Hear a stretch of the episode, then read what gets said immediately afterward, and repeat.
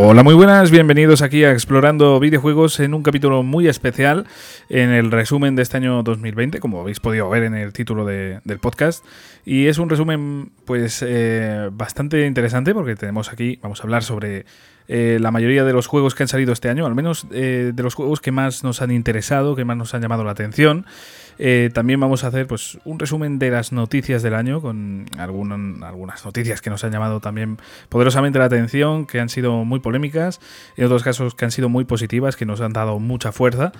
Y también vamos a, a destacar algunos juegos que hayamos jugado este año, tanto Jesús de Verso Torpe como yo. Y bueno, hablando de Jesús, ¿por qué no lo presento? Jesús, ¿qué tal? Muy buenas. ¿Qué tal? ¿Qué tal? ¿Cómo estamos? Pues mira, este programita le tenía ya ganas porque lo que ya hemos estado hablando eh, es un muy buen momento para hacer un poquito de resumen, un poquito de introspección también con lo que hemos estado haciendo este añito. Así que al turrón y turrón del bueno.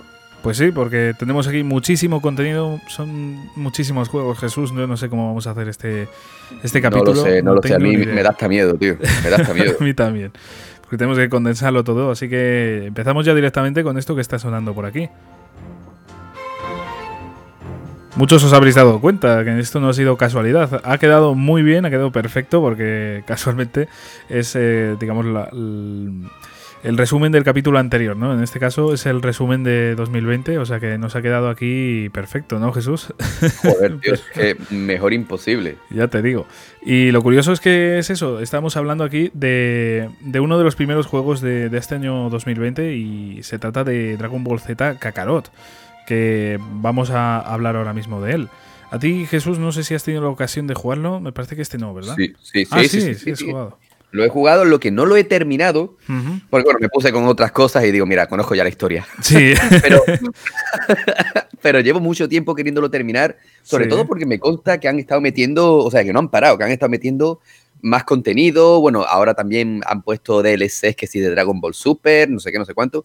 Tengo ganas de volver a, de volver a él porque prácticamente lo dejé en la saga de Cell, o sea, tal cual solo terminé Freezer.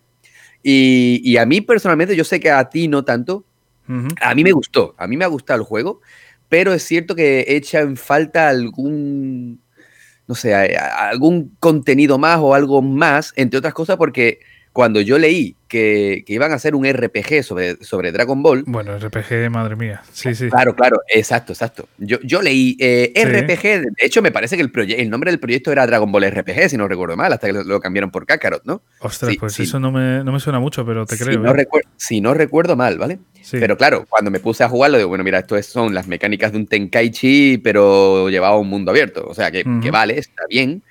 Pero yo echaba en falta algo más, ¿vale? Entre otras cosas porque cuando yo, cuando yo pensé en Dragon Ball RPG, yo me imaginé a esos juegos antiguos o los de Nintendo DS, que era RPG por turnos, aunque luego tú te podías mover libremente por ahí. Eso hubiera sido la rehostia, tío. Eso hubiera sido la Hombre, hostia. Y sí, como sí. que a nadie se le ha ocurrido hacer un Dragon Ball por turnos, tío. La verdad es que sí, es eh, algo bastante curioso porque por potencial se podría hacer perfectamente. Y yo creo que es una asignatura pendiente hacer, yo creo que un juego distinto, porque siempre estamos ahí tirando a juegos de lucha, sinceramente. Y es una cosa Sí, sí. que también tiene su sentido, ¿no? Porque al final es un universo en el que el combate es súper importante, ¿no? O sea, solo hay que ver las primeras temporadas de, de esta serie para darse cuenta de, de que hay torneos, de que hay cosas. Entonces sí, Exacto. eh, hay un nivel de, de lucha interesante en, en el juego. Pero es que siempre estamos con lo mismo y de hecho en este punto, en este, en este videojuego, por mala suerte a mí me parece el peor combate de... Bueno, tampoco he jugado todos los juegos de Dragon Ball, pero no es, un- no es el mejor combate, dejémoslo ahí, no es el mejor. Eh, sinceramente, el, por un lo que quiero y mí- no puedo, tío. Sí, es un quiero y no sí, puedo sí. porque han querido, han querido contentar a todo el mundo, ¿no? Y, y luego no tienen ni un modo, bueno, no sé si lo habrán puesto ya después, a posteriori, pero que yo sepa, eh, no tenía un, un modo versus, ¿no? O sea, No, no, no, no. De hecho... o un modo online, por ejemplo. Sí, tampoco, tampoco les veo yo con esa intención, ¿sabes? Porque como es un videojuego, como bien has descrito, o sea, digamos que es un mundo abierto con combates de lucha y con niveles RPG. Los niveles están bastante mal, sinceramente. O sea, a mí me parece que es un juego que, que eso, que, que tira a hacer demasiadas cosas y al final no puede con ninguna. Sí. Eh, lo de los niveles es que es un chiste. O sea, tú imagínate llevarte, eh, yo que sé, cinco personajes y empezar a subir a uno y de repente que el resto, cuando por, por historia, de repente, de repente suban cinco niveles y de repente tú has estado entrenando con uno y, y el resto se ponen prácticamente a su nivel o superior. Por tema Oh, de tío, historia. la- la- las orb- los orbes este de, de colores, tío. sí, eso. que están por ahí. sí, sí. ¿Qué necesidad había de hacer eso? Yo, yo cuando lo vi digo, por favor, que no me obliguen a volar por donde digan como el Superman 64, tío. Por favor. Es que Por es, suerte. Sí, sí, sí. O sea, en ese sentido sí. eh, por suerte no es así. O sea, es libertad total. Tú puedes ir donde tú quieras, etcétera. Pero. Madre mía, no, no sé, no, no me ha convencido para nada este juego, precisamente por eso, porque al final es coger la historia de Dragon Ball, que es una pedazo de historia, eso también hay que decirlo, eh, ponerla con, con estos gráficos y, y con cosas de, de videojuegos, en el sentido de que, por ejemplo, en vez de ver animaciones, de repente igual vemos diálogos sin, sin voz. Sin, Sí, a lo, a lo Tales of y eso, claro. Sí, Sí, sí, entonces escoger ahí las facultades de los videojuegos y meter un, la- el anime y ya está. ¿Qué pasa? Que sale perdiendo porque al final ni es tan emocionante como ver el anime, ni realmente sientes esa que sea un gran videojuego. Después es que sí, Yo- te ofrece mucho. Yo es que personalmente con Dragon Ball, mi último gran Dragon Ball, siempre diré que fue el Budokai 3 de PlayStation 2. O sea, ni, ni los Tenkaichi ni leches, tío. Para mí el Budokai 3 fue mi juego, bueno, sigue siendo mi juego favorito de Dragon Ball, ¿eh? Y mira que era un juego de lucha normal y corriente, tío. Pero para mí, en cuanto a espectacularidad, para, yo me quedo con ese. Sí, sí, sí. Bueno, pues ahí dejamos el, el Dragon Ball y Jesús, vamos a ir a por el siguiente juego que en este caso se va a tratar de, de un port.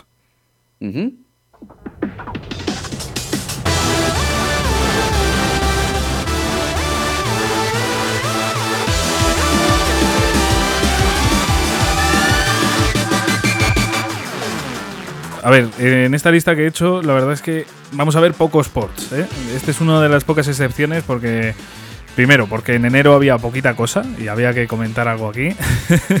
y segundo, porque este es un juegazo que he disfrutado muchísimo y, y quería eh, compartiroslo porque creo que pasó un poco desapercibido en, en su lanzamiento. Muchas personas que, que nos interesamos por eh, Atlus sí que nos llamó mucho la atención y decidimos hacernos con él.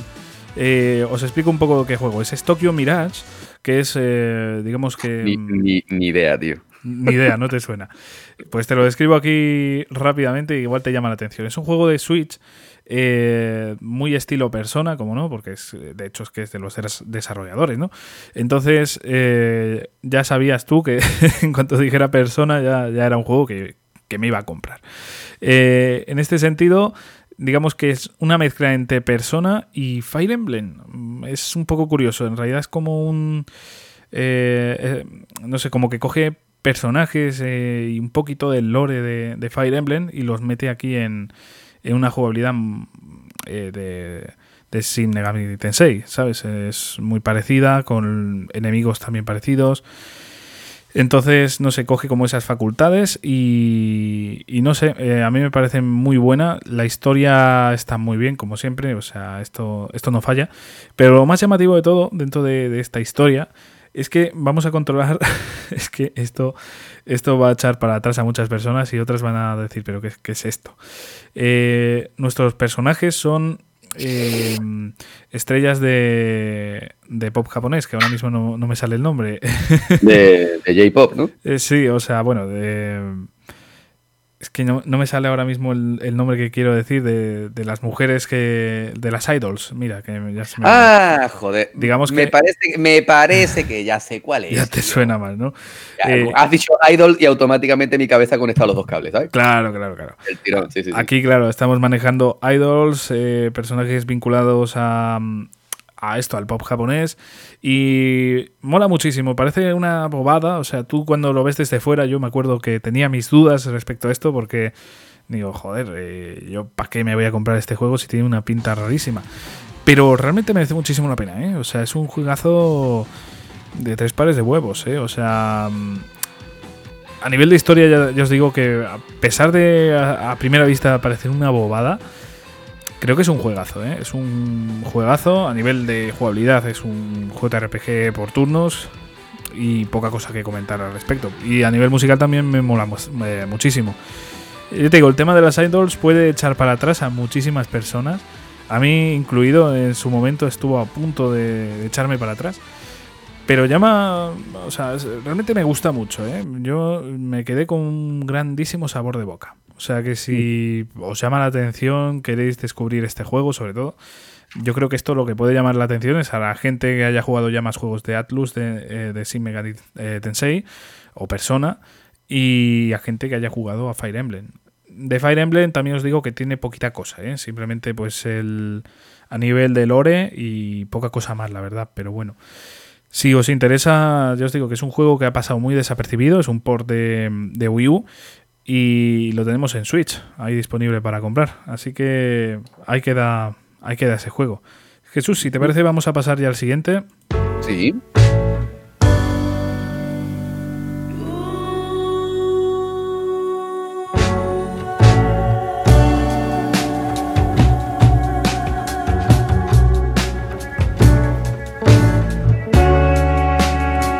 Y en este caso me refiero aquí eh, a Dreams, un juego de creación totalmente, o sea, esto es otro nivel. Eh, tienes muchísima personalización, de hecho, eh, vamos a ser francos, estos son los creadores de Little Big Planet. O sea que con esto ya os dais eh, una pequeña idea de, de qué tipo de juego estamos hablando. Lo que pasa es que es muchísimo más centrado en la creación. Eso sí, puedes crear muchísimas más cosas. O sea, en Little Big Planet, digamos que tú lo que puedes hacer es un mundo, eh, aunque sea tridimensional, que sea con cámara lateral, o sea que simplemente puedes ir avanzando y haces un plataformas. En este juego realmente puedes hacer cualquier cosa, o sea... He visto locuras, he visto locuras hechas con, ese, con este juego, ¿eh? Sí, sí, es una verdadera salvajada. O sea, yo he jugado a juegos de naves, he jugado a shooters, he jugado eh, a JRPGs incluso. ¿Tú lo tienes, ¿tú lo tienes, Javi? Sí, yo lo tengo. Eh, yo llevo mucho tiempo detrás de él diciendo, va, no, no soy de crear, pero sí de, De jugar, de ver las cosas Sí. que ha creado la gente. ¿Merece, me, ¿Me lo recomiendas? Yo en el momento que lo jugué, que fue de salida, mm, quizás un mes más tarde, eh, tampoco había tantísimos juegos. Ahora mismo mm, han pasado ya muchos meses eh, des- desde que se ha podido ya, eh, vamos, crear muchísimos más niveles. Qui- Y quizás ahora mismo existe un plantel muchísimo mayor, pero en su momento de, jugar, que fue una de las cosas por las que lo compré, sin ningún tipo de dudas, el, el hecho en sí de jugar niveles de otras personas, eh, no, no me llamó tantísimo la atención. O sea, creo que flojeaba mucho eh, las creaciones de la comunidad. Actualmente, que, insisto, han pasado ya muchos meses. Quizás la cosa haya cambiado mucho y es que este juego ofrece muchísimas posibilidades, o sea que tampoco eh, te sé decir. Después a nivel de creación tiene una pequeña pega, bueno, gran pega, eh, que fue por, por lo que yo tampoco le metí tanta caña. Es un juego muy complejo con sus propias herramientas de trabajo, es decir, eh, tienes que aprender con este juego, es decir, tienes tutoriales. Ya no es... eh, digamos, el- la mítica introducción ahí que te enseña los controles. No, no, es que aquí tienes tutoriales, tienes como un curso que tienes que ir siguiendo paso a paso, te van dando tus beneficios, tus, yo qué sé, por ejemplo, eh, tus skins, porque tienes ahí como un pequeñito personaje que es, digamos que la flecha de- del, del ratón que tendríamos en un ordenador, pues aquí es un personajito. Y te dan tus skins, te dan tus cosas para decorar también tu, tu habitación, etcétera. O sea, tienes beneficios por hacer los tutoriales, pero ostras, es que meterte palizas horas enteras ahí viendo tutoriales, a mí es algo que no me no me terminó de convencer. Es verdad. Partimos de la base de que los tutoriales me suelen dar mucho coraje, ¿vale? Sí, sí, pues imagínate uno de. Bueno, es que no es uno, son tantísimos que hasta que te puedas poner a crear en serio, tienes que echar muchas horas ahí de, de aprendizaje. Y eso es eh, lo que menos me gusta de, de este título, porque es que, de verdad, imagínate, vienes de, de trabajar, lo, lo que quieres es descansar y no ponerte a aprender cómo funciona un juego para que no te sirva de nada, porque si por ejemplo te, te pones a aprender, yo qué sé, pues 3D, pues dices, bueno, al menos con esto puedo hacer cualquier cosa, pero es que los conocimientos que obtengas de, de este videojuego van a ser solo para este videojuego. Y son prácticamente conceptos de, de 3D. O sea, puedes llegar a crear cosas incluso, ya, ya sabéis. en plan objetos, personajes y, todo este tipo de cosas. Realmente tampoco ofrece esas posibilidades que ofrecen otros programas en 3D, pero eh, es muy llamativo, ¿no? Y ya os digo que a mí lo que menos me gusta es eso, ¿no? Los tutoriales, la cantidad de horas que vas a echar ahí, eh, a mí no, no, me, no, me, convence del todo. Pero bueno. Vale, vale, vale. Ese, esa, esa, es la gran pega. Eh, no sé si quieres comentar algo más de Dream, si quieres dar algún apunte. No, no, lo no lo conozco, o sea, no, no lo he jugado, así que poco más, poco más de ese juego. Que eh, eh, en estos juegos, a mí, por ejemplo, Little Big Planet, lo mismo yo, las campañas de, Little Big Planet, no, la, no las terminé nunca, de ninguno de los tres, ¿vale? a mí lo que me gustaba era meterme en el buscador y ver qué había creado la gente. Así que si en algún momento me hago con este juego, supongo que haré exactamente lo mismo, el, el ver los mundos de la gente y poco más, la verdad. Seguro que sí. Y yo te digo que sí que mola muchísimo. Lo que pasa es eso, que no tiene. Yo cuando lo jugué, sinceramente, no tenía tantos juegos y sinceramente parecían minijuegos. Y al final, a ver, tampoco es que había pasado muy poco tiempo. Los que tuviesen la beta en su día, pues sí tenían un poquito más de práctica y podían hacer cosas mejores, pero mm, madre mía, o sea, imagínate en un mes o, menos hacer, hacer escenarios eh, gigantes, pues tampoco es eso, ¿no? Pero bueno, eh, lo que sí que llama la atención es que puedes hacer prácticamente de todo. Y, es que hasta los menús y tal, tú te metes y parece que, no estás en ese juego. Parece que te has comprado un minijuego, yo no sé. Es muy llamativo, es muy llamativo. Eh, voy a hacer mención ahora, Jesús, de, otro juego. Así brevemente, porque ni tú ni yo lo tenemos y por hacer una pequeña mención, vamos. El Pokémon Mundo Misterioso Equipo de Rescate TX, que es un juego de Switch que salió este año. Lo, sigo teniendo en el, en el cajón de los, de los quizá, ¿eh? Sí, es un juego que al menos en mi infancia me encantó. Eh, porque esto es un, remake, para que la gente lo sepa. Esto es un remake del equipo de rescate azul o rojo. Y, a ver, tiene buena pinta, lo que pasa es que yo actualmente prefiero dejarlo un poco a, mi infancia, porque seguramente después igual me, me encanta, ¿eh? Pero no sé por qué, tampoco me apetece demasiado ponerme con, él y por eso no me he hecho con él este año. Pero la verdad es que está ahí un poquito la espina, ¿no? De, joder, recordar ahí todo lo que sentía con, este juego. Y es que tenía muy buena historia para su día y sobre todo para ser Pokémon. Estaba bastante centrado en la historia, con una jugabilidad totalmente distinta a Pokémon. De hecho, aquí manejas directamente a los Pokémon, no hay entrenador. Y no sé, eh, un juego que sé que a muchísimas personas les, les va a encantar. Seguramente muchos de vosotros lo, habéis, jugado y os ha encantado. Y, no me extraña para nada, porque es que de verdad estamos aquí hablando de, un juegazo, macho. Y bueno, pues ahora sí que voy a ir a por el siguiente juego, así ya un poquito más extendido, que es eh, el Ori and the Wheel of the Spirits.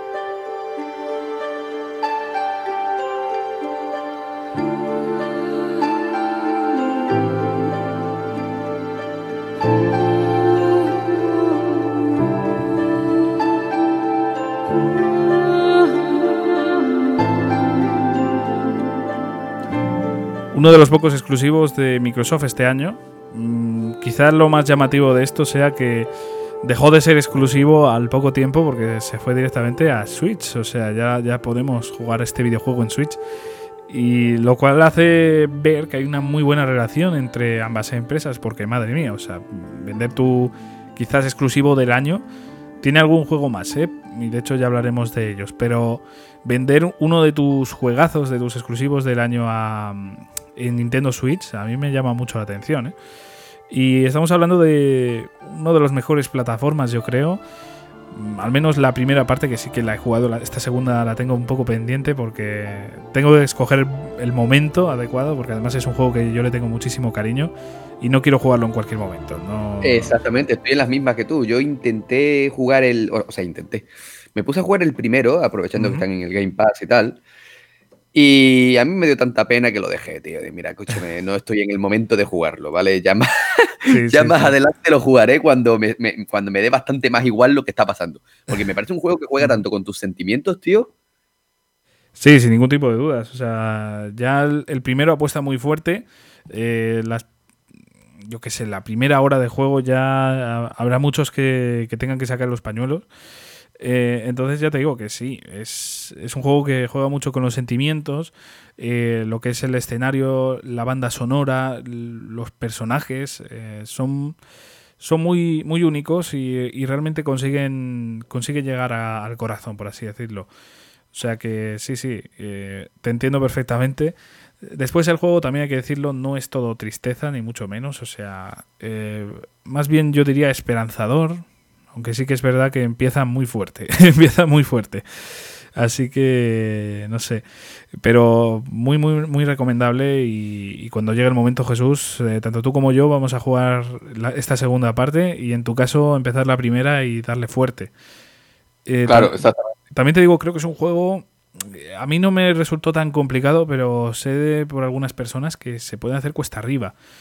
También te digo, yo lo jugué con mando y, algunas personas que con las que he hablado de este juego lo jugaron con eh, en, el, ordenador con teclado y ratón. Quizás eso también influya. Con mando a mí no me resultó tan complicado, pero eh, es que de verdad yo tengo casos aquí conocidos que, madre mía, les costó muchísimo. Entonces, te digo, también hay que tener eso en cuenta, porque no... Eh, vamos, no, quizás no sea un juego para todo el mundo, en ese sentido, ¿no? O sea, es una persona... Esa es la cosa, y además mm, lo digo por mí, porque yo empecé a jugarlo pensando, pues bueno, que me iba a encontrar un juego de plataformas al uso, rollo, pues qué te digo yo, ¿va? salvando las distancias muy lejanas, pero una especie de Crash Bandicoot, ¿vale? Para que tú me entiendas, un, bueno, un juego de plataformas, aunque en este caso, pues, eh, rollo más, no tan en 3D en, cuanto al desplazamiento, ¿vale? Más, más, más Metroidvania, ¿vale? Para que tú me entiendas. Sí, sí, sí. Pero lo que me encontré en los primeros minutos, digo, mira, escúchame, yo no tengo los suficientes antidepresivos en casa como para jugar, como para seguir jugando a esto, tío. Ya, ya, ya. Es un juego muy especial y, de verdad, eh, a mí me sorprendió muchísimo. Es que de verdad, además le tengo muchísimo cariño porque lo jugué en una etapa que me, me encantó. O sea, como siempre digo, hay que elegir muy bien la etapa. Yo no sé qué hostias pasó, que la elegí perfecta. De hecho, juraría que fue hace uno o dos años. Sé que fue por estas fechas, por, por Navidad. O sea que, que me. No sé, me, me han traído nostalgia. porque estoy a tope, que si no le daba. Me cago en la leche. Hombre, deja de jugar tantos juegos, tío, que te llevas para adelante. es terrible. y, tío, o exageración. yo me estoy pasando un huevo y lo peor es que creo que lo estoy haciendo medianamente bien porque no estoy abandonando ninguno, pero Madre de Dios, la cantidad de juegos que estoy jugando. O sea, es la mayor salvajada que yo creo que he hecho en mi puta vida. Es una locura, tío. Pero bueno, vamos a por el siguiente juego, que también es una maldita locura.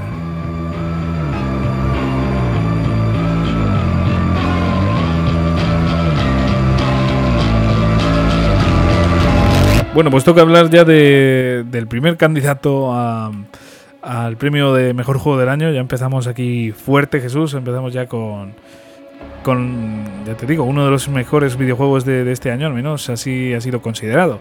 Estamos hablando de Doom Eternal. Mm, vas a tener que guiarnos tú aquí, eh, hablarnos del juego, porque tú sí que lo has jugado y puedes describirnos mejor de qué estamos hablando. Doom Eternal no te voy a decir que, se mereciese ganar el GOTI. Eh, te voy a decir que se merecería ganar el GOTI en los próximos 10 años. Así te lo digo, pero fácil, ¿vale? Eh, es el mejor shooter que vas a jugar en mucho tiempo, tío. En todos los aspectos. Tiene una historia que, bueno, vamos a ver, eh, Doom, nunca, salvo Doom 3, te diría yo, eh, que sí se centró más en la historia. El resto de los Doom es como esas bolitas antiestrés, ¿no? Que cuando estás muy, muy chungo, pues te pones a darle vuelta, a, machacarla con la mano. Esto es exactamente lo mismo, tío. Esto te, esto te desestresa de tal manera, reventar demonios con, con heavy metal de fondo, tío, esto es una maravilla. Y, es uno de los mejores juegos que han salido este año, en un momento además muy interesante debido al tema de la, de la pandemia.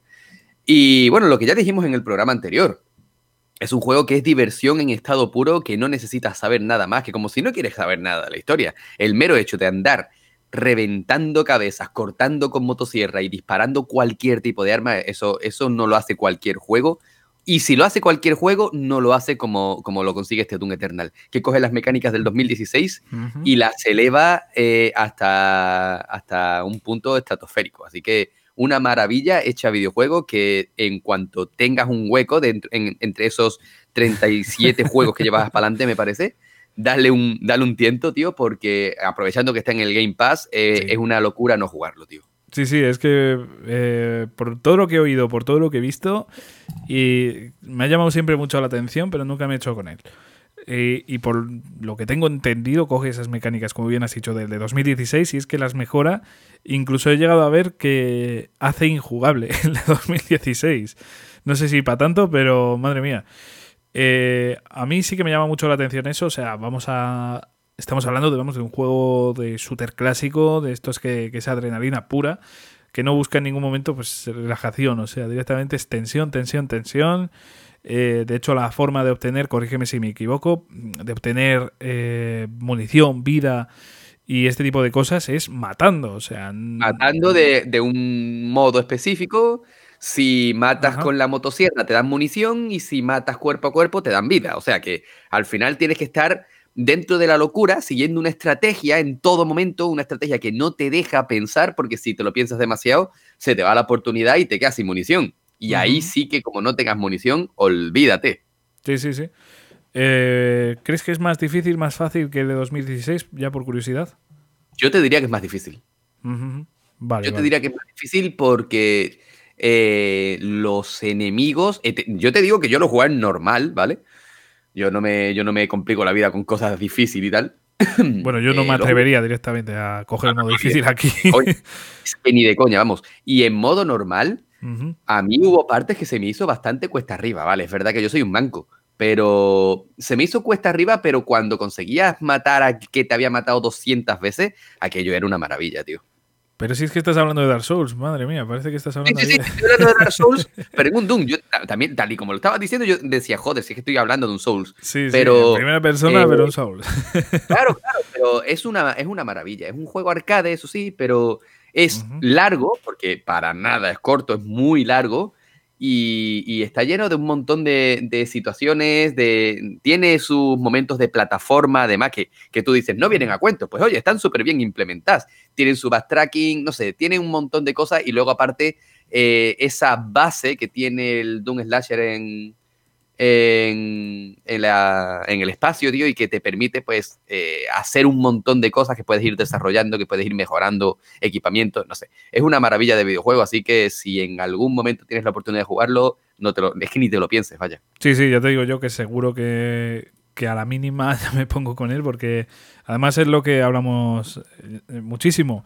Al final está en el Game Pass, o sea, puedo disfrutarlo cuando yo quiera. Es, ese es el gran problema, ¿no? O sea, porque ese es mi gran problema, o sea, porque tener ahí esa posibilidad, además de todos los juegos que, tengo en físico, pues es que madre mía. Tío, el Game Pass es una locura. Yo te pongo un ejemplo, ¿vale? En lo que empezábamos el programa, ¿vale? Como esta semana no he podido encender ninguna consola, porque está muy liado, pues eh, me, he puesto a, descargar eh, el DLC este de, de, Gears of War 5, ¿vale? Que está en el Game Pass también. O sea, que es que no solo te meten juegazos en el Game Pass, sino que encima te meten los DLC también, tío. Esto es una locura, macho.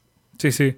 Hombre, es que está muy bien y además este año concretamente, yo no sé, no he estado mirando los años anteriores, pero esto es muy salvaje. O sea, ya este mes, por ejemplo, de diciembre, han añadido Control, han añadido eh, Greenfall, eh, que son juegazos. Y, ostras, yo es que no tengo tiempo físico para poder jugarlos. Y es una verdadera. Han metido también este otro que es como un Souls, tío, que le, que le, tengo, que le tengo ganas también, tío. ¿Cómo, cómo, se llamaba? Que es eh, rollo más. anime, más. Uf, no caigo ahora mismo. Es como de vampiros, tío. Espérate porque lo estoy buscando. Ya que, ya que estoy, te lo. Sí, pues coméntanoslo, a ver si, si lo tienes por ahí. Continúa si quieres en lo que yo lo, en lo que yo lo busco. Vale, pues continuamos mientras tanto y estamos aquí hablando de. Ah, joder, perdona, ya lo tengo aquí. Code Vein. Code Vein. Ah, sí, sí, sí, sí, sí. Y mucha gente me habla muy bien de este juego, tío, y digo, joder, pues. Ya, ya, ya. No, la verdad es que ya te digo que este año no sé qué ostras está pasando, pero.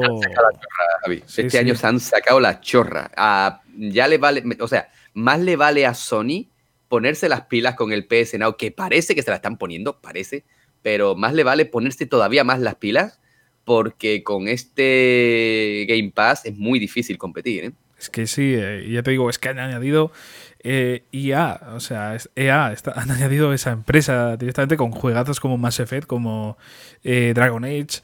Es que, no sé, o sea, ya viendo eso por un lado, hasta los Sims 4 me parece, eh, no sé, viendo ese tipo de, actuaciones, realmente es que es complicado llegar al nivel de este servicio. Incluso con plataformas como Stadia o, por ejemplo Amazon Luna que va a salir vamos ya en el futuro Mm, no sé, no sé si pueden alcanzar tan siquiera lo que sé, el catálogo de, esto. O sea, ya el servicio.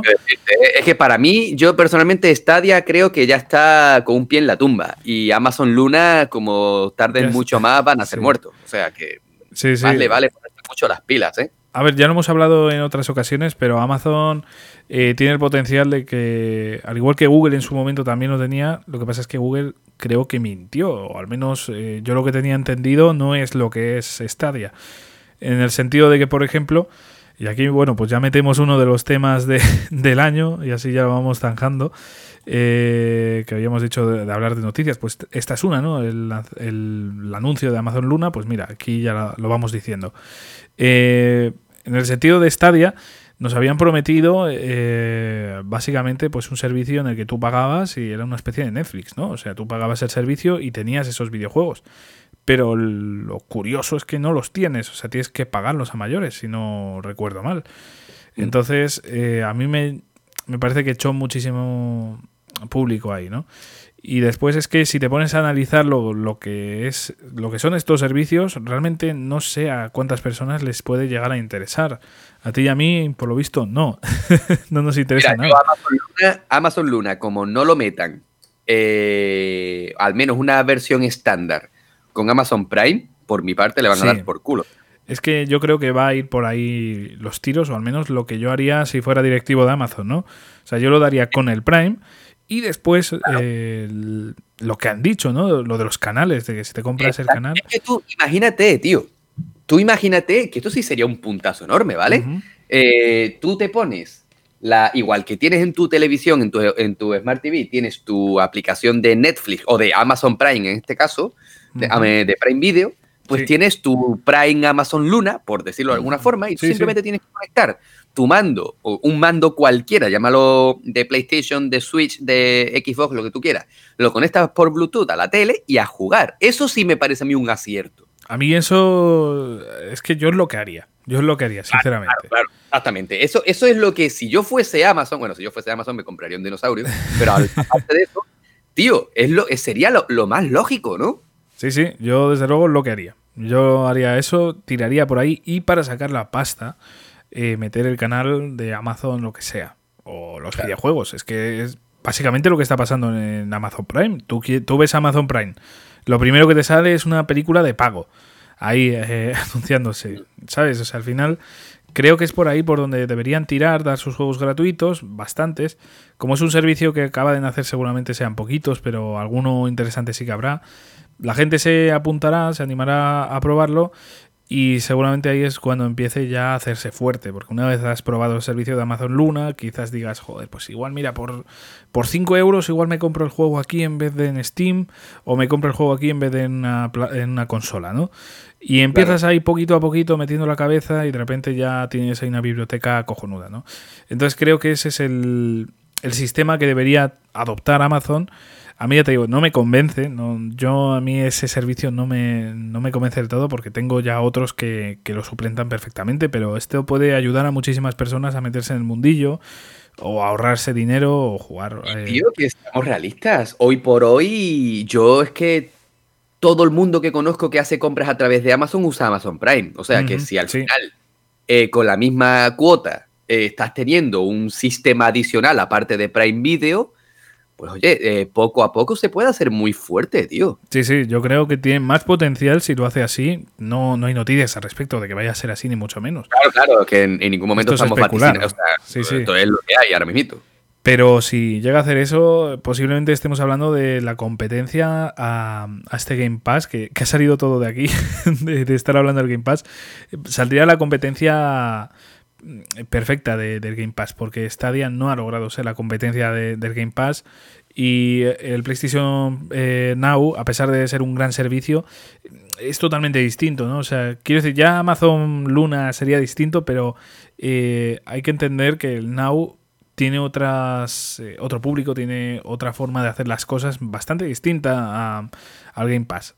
Ya te digo. Sí, sí, sin duda, sin duda. Y a mí me gustan los dos servicios, tanto Game Pass como Now, pero yo, eh, y, mira que digo que yo siempre, mi plataforma principal es PlayStation, ¿vale? Aunque yo utilizo mucho también Xbox, pero PlayStation es mi plataforma principal y siempre lo voy a decir. Pero pese a todo, voy a decir que Game Pass, hoy por hoy, en la fecha en la que estamos, se mea en la cara de PS Now, tío. Las cosas como son. Sí, sí, ya hablaremos más adelante también por qué porque es otra de las noticias del año. Ah, vale, tú dices, vale, vale. Sí, creo que casi todos o todos ya sabéis perfectamente a, lo que me refiero, pero bueno, para dejarlo ahí un poquito en el misterio, vamos a hablarlo más adelante. y vamos ya con el siguiente juego del año, estamos hablando antes de Doom Eternal, de, esa... Eh, de ese juego que, es toda acción, adrenalina, para pasar a hablar de, de su buen amigo Animal Crossing.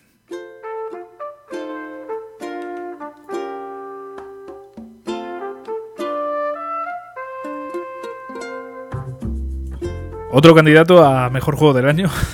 madre mía, se ha juntado este mes. Eh, es una barbaridad lo que ha pasado este mes. Eh, han salido aquí dos eh, grandísimos juegazos. Se ha juntado todo esto con que empezó la pandemia que también tiene huevos. Y entonces, claro, se, han juntado estos factores y estos dos juegos han sido meme, han estado unidos. Veíamos a Canela, que es el, eh, personaje principal, por así decirlo, no principal, pero un grandísimo personaje de Animal Crossing, eh, con la motosierra, con, las metralletas de, de, Doom Eternal. Entonces era bastante curioso ¿no? la cantidad de memes que se formaron. Y estamos hablando de, Animal Crossing, que es uno, pues, un juego totalmente distinto. Estamos hablando de, un juego más. Eh, muchísimo más tranquilo. Bueno, es que eh, directamente la palabra es tranquilidad, ¿no? O sea, ir haciendo tus rutinas, ir eh, creando, ir investigando la isla, no sé. O sea, es, es un maldito juegazo, sobre todo para la gente que quiera pues, un juego más tranquilo, más de relajación. Eh, que te permita pues crear, que te permita pues mm, ir haciendo tu isla, no sé. Eh, hay pocas cosas más que pueda decir porque realmente es un juego que se hace muy disfrutable pero jugando. Describiendo tampoco hay tantísimo que decir, hay juegos que, se pueden describir mejor que, este, pero este de verdad, eh, yo siempre lo, recomiendo a todo, a todo el mundo porque es un maldito juegazo y, y creo que es un indispensable actualmente de, de Nintendo Switch. Sé que a priori igual a muchos de vosotros no os llama la atención porque preferís otro tipo de, juegos, sobre todo con más historia, porque este no tiene. ya empezamos por ahí, o sea, la historia de este juego es mm, prácticamente nada. O sea, yo diría que no existe y que no se centra en ello y, le da igual. Y es un juego que no se centra en la historia, que no, no necesita tampoco historia. Simplemente pues necesita unas mecánicas buenísimas, que las tiene. Necesita... Eh, animar a las personas y lo cumple. Y es un juego que prácticamente se puede decir que es infinito. O sea, yo siempre lo digo, a mí me ha durado en torno a 100 horas. Hay otras personas que es que se ríen de mí, que, dicen, pero ¿cómo te ha durado tan poco? A mí me ha durado más de 300. Hay personas que a día de hoy siguen jugando. Y, no sé, a mí me parece que es un juego muy, muy, muy, muy bueno. Eh, en el que estoy 100% seguro de que casi cualquier persona lo va a disfrutar y se hace presente en la cantidad de copias vendidas que, tiene este videojuego, que es una bestialidad. Así que bueno, Jesús, si te parece, vamos ya por el siguiente juego que, que también lo flipe muchísimo.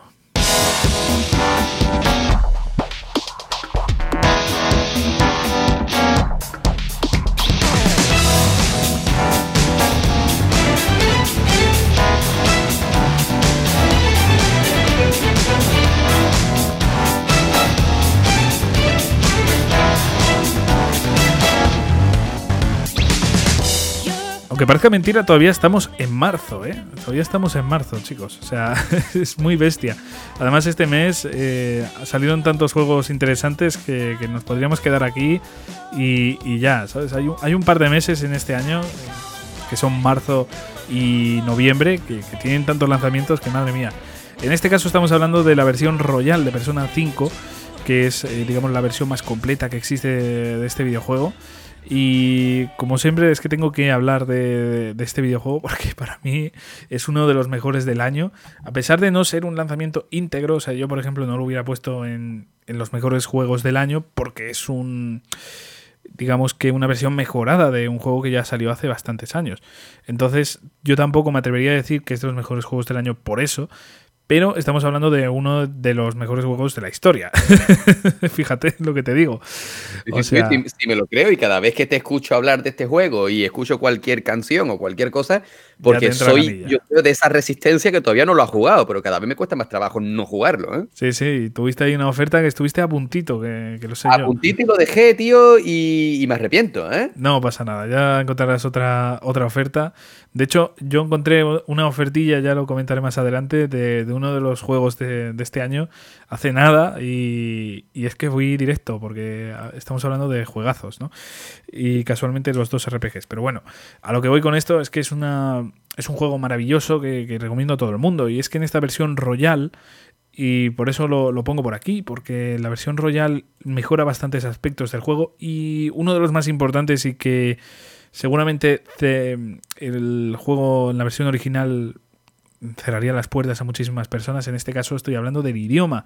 Está con subtítulos en español, está localizado y, ostras, es que es una pedazo de noticia ver cómo poco a poco estamos viendo juegos de Sega traducidos al castellano. Y en este caso Persona 5 Royal, estamos hablando de un juego de muchísimas horas de duración yo estimo que la primera eh, partida para alguien que no lo haya jugado nunca son unas 100 horas, más o menos, entre 80 a 100 horas. Incluso yo que ya lo había jugado me ha durado pues eso, 80 y algo horas, esta versión Royal. Eh, entonces, no sé cómo deciros, es un juego que, tiene una cantidad de, horas de diálogos, de horas de cinemáticas, de horas de combate también, de un combate que sigo diciendo a día de hoy que seguramente sea el mejor combate RPG por turnos que ha salido nunca. Eh, Jesús, sé que me matas eh, solo por decir esta frase, pero es que de verdad yo considero que es eh, el mejor combate RPG por turnos que ha salido hasta la fecha. Sí, sí, me lo creo, me lo creo completamente. Y es que ah, si cojo todo el conjunto de juego, esto, esto sí que me vas a matar, pero yo considero que puede ser perfectamente uno de los mejores JRPGs que ha existido. O el lo que quieres decir, no te andes con rodeos y suéltalo que estés por donde vas. Sí, sí, para mí es el mejor JRPG que ha salido hasta la fecha. Por encima, de... encima de nuestro buen amigo Final Fantasy VIII.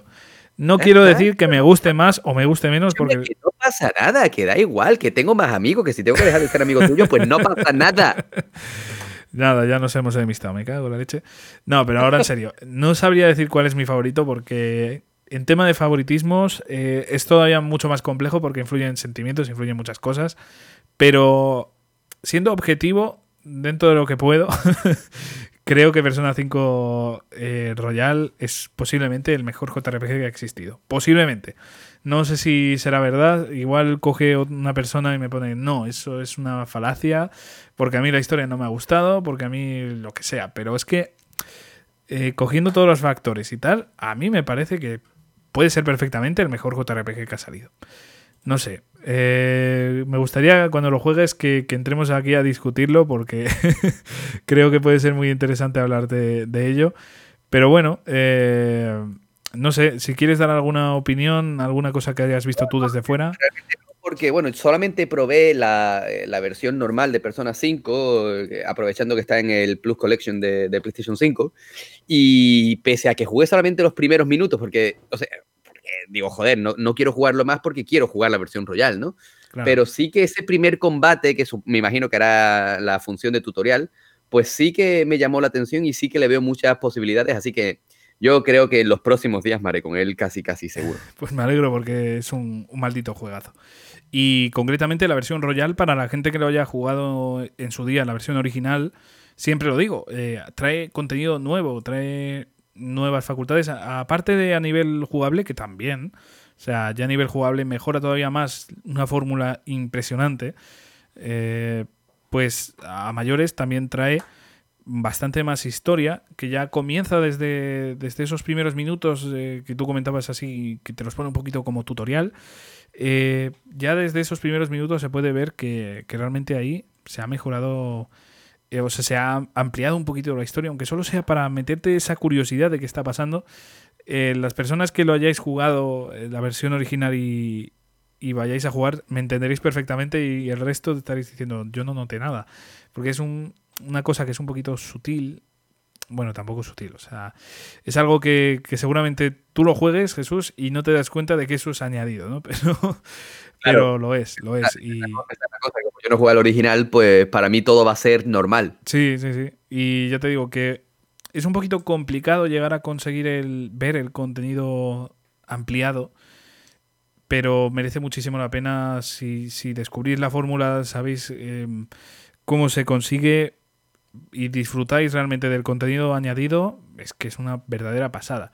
Yo os recomiendo, y siempre lo digo, esto sin ningún tipo de spoiler, eh, intentad ampliar la relación con los personajes nuevos que han añadido y con algún personaje que, ya estaba en el, en el 1, pero es esencial en la trama, que es importante en la trama, y deberíais haceros mm, aumentar la relación a tope lo más lo antes posible. Lo dejo por ahí para que nadie se tenga el spoiler, para que nadie se lleve aquí la sorpresa, así que de verdad, si, si habéis jugado original y vais a jugar al Royal, siempre lo digo, aumentad eso, ¿vale? Eh, vamos a ir ya, Jesús, si te parece, por el siguiente juego. No, no tienes nada que añadir, ¿no? Ya creo que hemos hablado bastante. Pero, joder, suficiente más, más dicho tú a mí ya en todos estos meses sobre Persona 5 que, me da miedo no haberlo jugado todavía, tío. ha sido un pesado, pero creo que en tu caso personal te va, te va a flipar. Sí, sí, doy por hecho al 100% que en el momento en el que me guste, no voy a ser tan, tan chaquetero como tú de decir que me gusta más que Final Fantasy VIII. que lo puedo poner en un segundo puesto, ¿sabes? Que tampoco te preocupes, ¿sabes? Bueno, igual con el tiempo me acabas dando la razón, quién sabe. Bueno, vamos a ir a por el siguiente juego.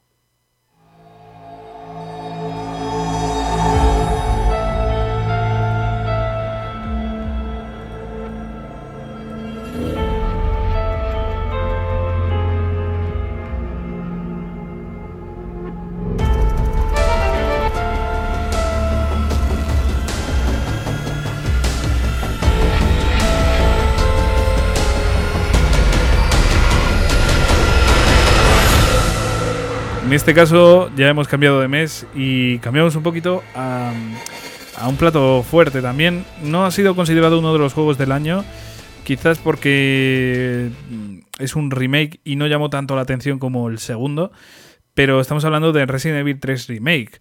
Mm, digo que quizás no tanto como el segundo, porque este tiene unos toques muchísimo más de acción. El segundo era muchísimo más terror. Mm, pero no lo puede evitar Capcom, ¿eh? No, no puede evitarlo, tío. ¿eh? ya ves. Siempre... llevan la sangre los hijos de puta, tío. ya te es que lo hacen de puta madre, tío. Se encajan con Resident Evil 7, guay. Se ponen con el 2 Remake, guay. Se ponen con el 3, vuelta a la acción, tío. Ya, no sé, es la. Parece ser la esencia de, los juegos de Resident Evil, machos. No sé por qué, qué pasa.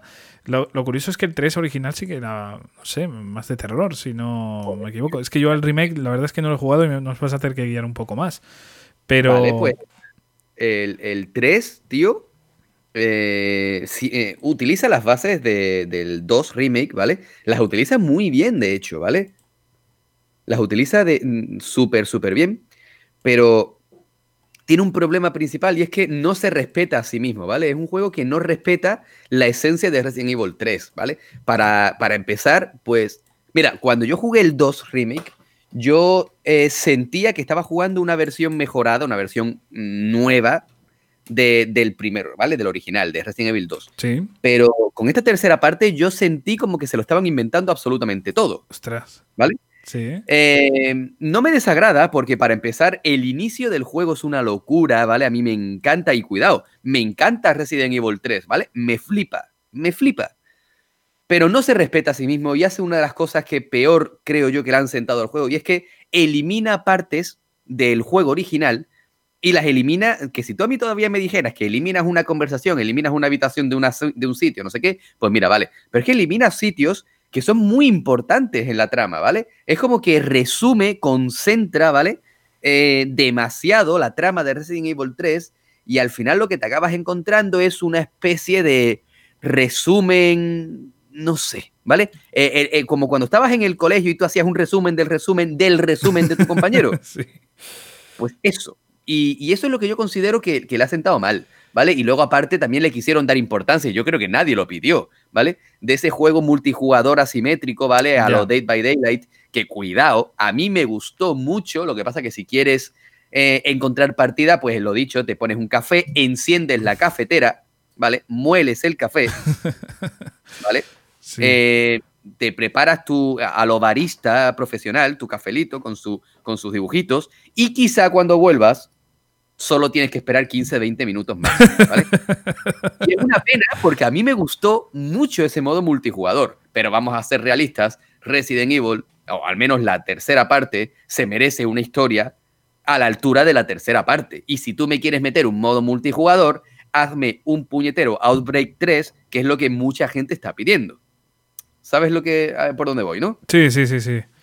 Pues ese, ese es el resumen, ¿no? Resident Evil 3 es un muy buen juego, pero no respeta la esencia del original. Y ahí es donde, desde mi punto de vista personal, está pecando esta tercera parte. Y la verdad es que miedo me da ese remake totalmente innecesario, ya que estamos de la cuarta parte, porque yo ya me veo que van a resumir muchísimo un juego que de por sí pues estaba bastante bien planteado en cuanto a su argumento.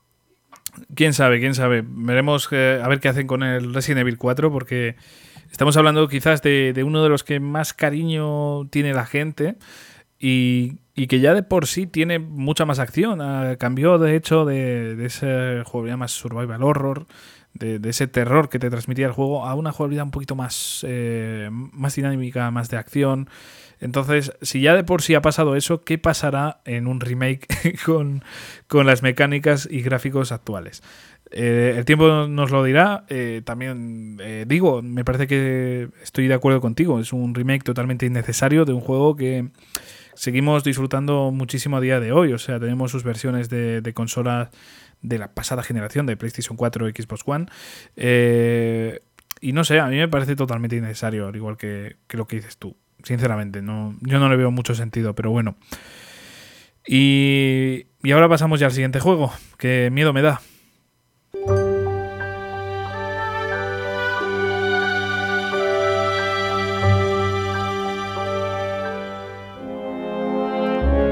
Digo que miedo me da hablar de este juego porque nos estamos metiendo aquí en la saga maldita, en la saga que siempre que hablamos de ella estamos aquí más de media hora, así que hoy Vamos a intentar hacerlo lo más breve posible porque, insisto, me da bastante miedo. Me, da bastante miedo meterme aquí.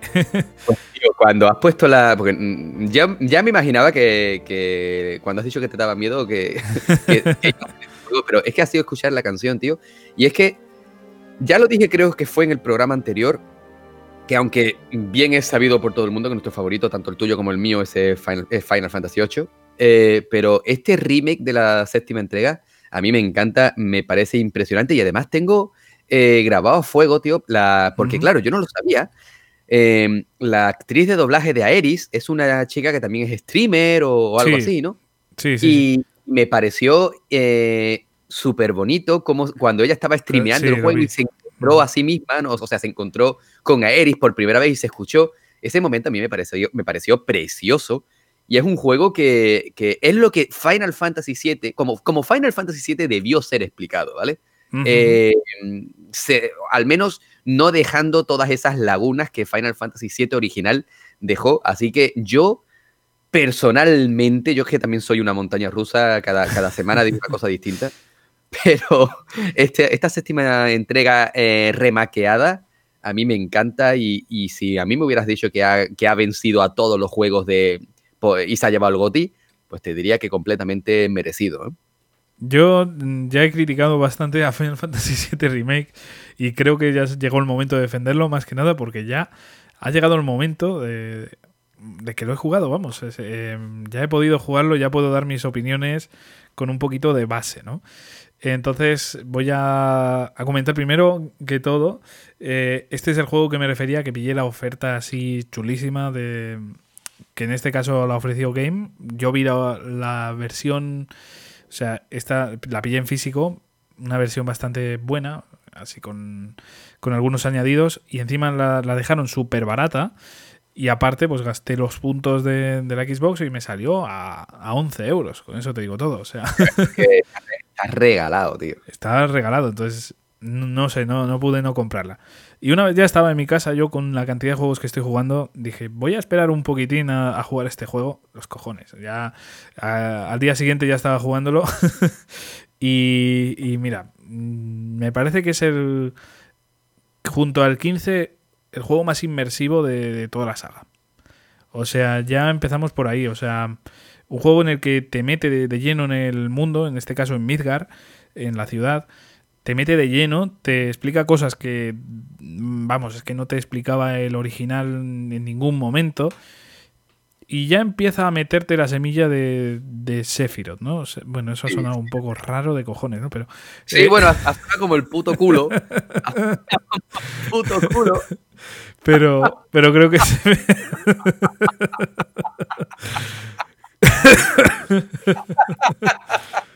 Yo creo que se ha entendido, aunque ha sonado como el, como el ojete.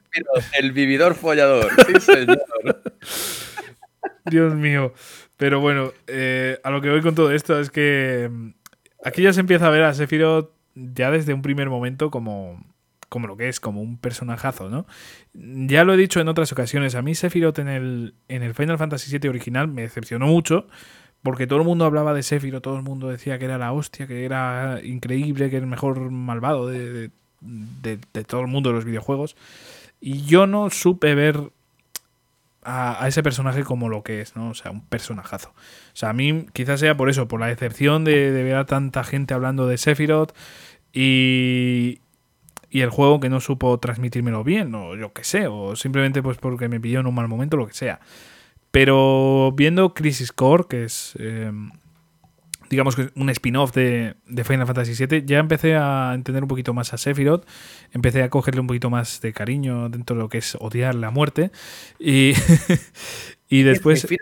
Es lo que tú dices, ¿vale? Cuando tú juegas Crisis Core, porque vale, en el 7 original tú ves a un Sephiroth que de por sí es malo, ¿vale? Te dicen que se, que se volvió un trastornado, que le dio el sirocazo y se volvió malo.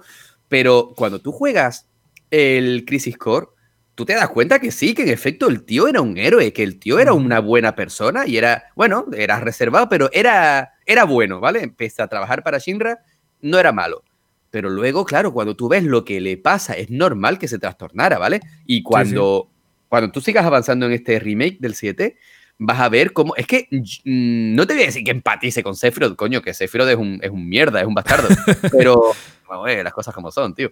Pero, joder, se le puede llegar a entender, ¿vale? Es como que em, su vida entera ha sido una mentira, ha sido un show de Truman, ¿vale? No sé, tú imagínate a Jim Carrey en, el show de Truman pegando espadazo a la gente, ¿vale? Pues tres cuartos de lo mismo.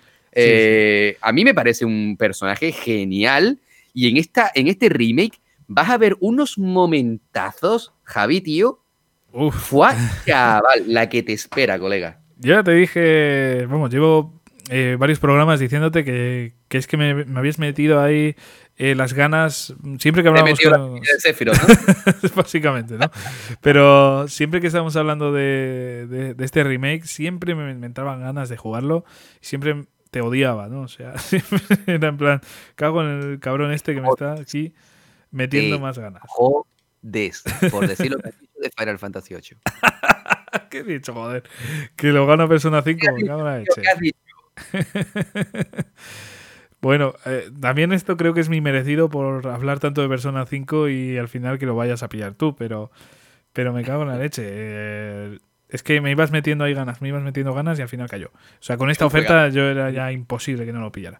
un juegazo enorme, tío, y lo que, ya te digo, lo que ha hecho Square con este juego y lo que pueden hacer, ¿vale? Lo que pueden llegar a hacer, a mí me da mucho miedo porque eh, tienen eh, bajo el brazo toda la historia de Final Fantasy VII, ¿vale? Todo lo tienen ahí aglutinado y pueden sacarse de la manga cualquier cosa, ¿eh? Lo que sea. O sea, que estamos diciendo que, no, tranquilo que no te voy a hacer spoiler, pero estamos hablando de que sí, pueden continuar con la segunda parte, pueden continuar donde acaba la primera o no. Pueden hacer cualquier cosa. Así que mucho ojo y cuando lo termines sabrás por dónde voy. Pues me has metido muchísima curiosidad.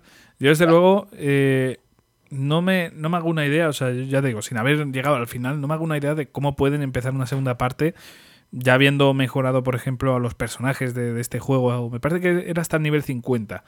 Eh, bueno, por ahí, creo, que sí. Pero vamos, que para mí el mejor personaje, ya te lo dije en el programa anterior y te lo vuelvo a repetir ahora, sobre todo ahora que lo has comenzado. Sí. Eh, siempre se habla que si Cloud, que si Barret, que si eh, Sephiroth, Tifa. A mí el personaje estrella de este remake es Jesse. Sí, un personaje que pasó de ser un NPC sin más en, el juego original a tener aquí muchísimo más protagonismo, a tener mucha más personalidad. personaje de todo Final Fantasy VII Remake. Jesse, eso es ser una tira fichas y lo demás es tontería, tío. Sí, señor. Eso, eso ya es un nivel superior, ¿eh? O sea, yo no había visto un, no sé, algo así en mi vida. Eh, pero bueno, eh, yendo a ya, lo vas a ver, acosa Cloud. Es, una acosadora. Básicamente, sí, sí, sí. es una grande. Eh, por decir alguna cosilla así interesante, para no alargarnos mucho con esto. Mira, tú decías antes que Resident Evil 3 hacía resúmenes de, los capítulos y iba resumiendo. Pues en el caso de, este remake es lo contrario. O sea, en vez de resumir, coge unos fragmentillos de, yo que sé, que igual en el juego son 5 segundos, quizás 2 minutos como mucho y de repente te los hace, yo que sé, que supere los 20 minutos, que supere la hora incluso. Hay cosas añadidas, eh, misiones que desde luego no estaban en el, en el original. Eh, contenidos que, que, son curiosos, que no, no, no existían en el, en el, primer, o sea, en el original. Y no sé, eh, realmente creo que han hecho un grandísimo trabajo. E insisto, me parece el juego más inmersivo junto al Final Fantasy XV que he jugado nunca de, de esta saga porque es un, no sé, te transporta muchísimo a Midgar, tiene, o sea, es muchísimo más lento que el original y eso también hace que te metas muchísimo más. Entonces, no sé si tú estás de acuerdo con esto que estoy diciendo, porque igual para, para mí es muy inmersivo y para otra persona pues es simplemente, no sé, un juego más, pero yo creo que consiguen muchísimo meterte en Midgar, ¿eh? Sí, sí, sí, y además es un Midgar que, que también hablábamos el otro día de que Midgar es un es un sitio feo, un sitio sucio en comparación, por ejemplo, con Balam, ¿no? En la octava parte. Sí. Pero este, este Midgar que se te presenta sigue siendo sucio, pero obviamente por, la, por el factor técnico hoy por hoy en comparación con el de cuando salió, el 96, si no recuerdo mal, pues ahora puedes ver los distintos niveles de Midgar y puedes encontrarte con un Midgar bonito, ¿vale? Con un Midgar lleno de luz, lleno de color, lleno de vida, ¿vale? Mientras que el sector 7, por ejemplo, es justamente lo contrario, ¿vale? Así que sí me gusta mucho el cómo han detallado todo, bueno, y ya irás viendo a medida que vayas avanzando, cuando llegues a Mercado Muro, vas a ver un Mercado Muro como debía haber sido, obviamente, que, cuidado, que, yo entiendo que por las limitaciones técnicas de la época, pues tenían que ser las cosas como eran, pero cuando llegues vas a ver algo eh, impresionante, así que ya te digo que sin intención de meternos más más a fondo en el juego, eh, tengo ganas de que sigas continuándolo, continuándolo y que me sigas contando tus impresiones porque me ha gustado mucho y yo considero que tiene el potencial para que te guste también. ¿eh? Sí, sí, sí. Ya te digo que en las pocas horas que llevo, no sé si llevaré seis horas o así, más o menos, eh, ya te puedo decir que estamos hablando de, de que me ha flipado, de que considero que es uno de los claros candidatos a mejor juego del año, o sea, se merecía ese puesto sin ningún tipo de dudas. O sea que Madre mía, yo de verdad no tengo palabras negativas que decir a este juego, salvo, eh, insisto, en que no sea el juego completo y es una espinita clavada que tengo. No es lo más importante del juego, ni mucho menos. Tampoco creo que sea algo tan negativo como para no comprarlo. Pero sí que quiero remarcar y decir que no está completo. No es el Final Fantasy VII, como ya hemos comentado, eh, el original. O sea, directamente solamente la parte de Midgar que en el juego original eh, no sé cuántas horas son, pero no llega a ser ni siquiera el primer disco. Y... Pero, tú sales de Midgar en el primer disco ya, claro. Sí, pero quiero decir que no llega. O sea, no termina, no empieza el segundo cuando termina Midgar. O sea, todavía tienes ahí recorrido. Claro, claro, te digo, tienes. Ah, sí, sí, sí, sí, El segundo disco comienza cuando ya sabes lo que pasa. Sí, sí, sí, sí. Entonces ya te digo que todavía no. No, no, o sea, tenemos todavía mucho, muchísimo contenido del Final Fantasy VII original y eso es lo que a mí me preocupa, ¿no? O sea, Eh, de hecho, en sí, de, por ejemplo, ¿cuándo va a salir la segunda parte? ¿Cuándo va a salir? Si hay una tercera parte, ¿cuándo va a salir Yo esa? calculo que la segunda parte saldrá el lunes de 2090. Eh, Igual te has pasado un poco, yo creo que es en 89, pero bueno. Vale, Eh, sí, perdón. Eh, no sé. eh, la verdad es que yo tengo miedo de eso porque además, como ya hemos hablado en otras ocasiones, es un juego que te deja un poco con ganas de más, ¿no? O sea, no con ganas de más, sino con ganas de que ya salga el siguiente, el siguiente juego y seguir continuar la historia, ¿no? Además, el problema, el handicap que tiene Square, a ver, que, que Square es una empresa grande, que pueden hacer Ujú. tropes mil juegos al mismo tiempo si quieren. Pero claro, están metidos en la decimosexta entrega. O sea, Sí. Final Fantasy XVI está ahí y, y yo no sé hasta qué punto eh, estarán dedicando recursos y tiempo más al 16 que al 7 parte 2, ¿vale? Sí. Eh, yo creo que, que Square se ha metido en un fregado, se ha metido en un berenjenal bastante gordo y... no Yo sé, espero que sepa salir bien porque juega con las expectativas de muchísimas personas. Y ya habiendo jugado la primera parte, es un poco como lo que pasó en su día con, con eh, el Metal Gear, se me ha olvidado el nombre. eh, el Ground Zeroes, que, que no me salía. Sí. Eh, es lo que pasaba un poco con eso, ¿no? Que al final tienes tanto hype de que salga el, el juego original, o sea, las- la siguiente parte, en en este caso, por ejemplo, que, que es que no sé, hay meses, en ese caso fueron meses, si no recuerdo mal, pero en este caso igual estamos hablando de años y eso duele, uff, eso duele bastante, pero bueno. Sí, sí. Eh, vamos a continuar porque si no nos quedamos aquí, ya sabía yo que vamos a hablar mucho. vamos a hablar del siguiente juego, vamos a hablar poquito porque tampoco hay mucho que, decir, pero bueno, creo que, merece una mención al menos.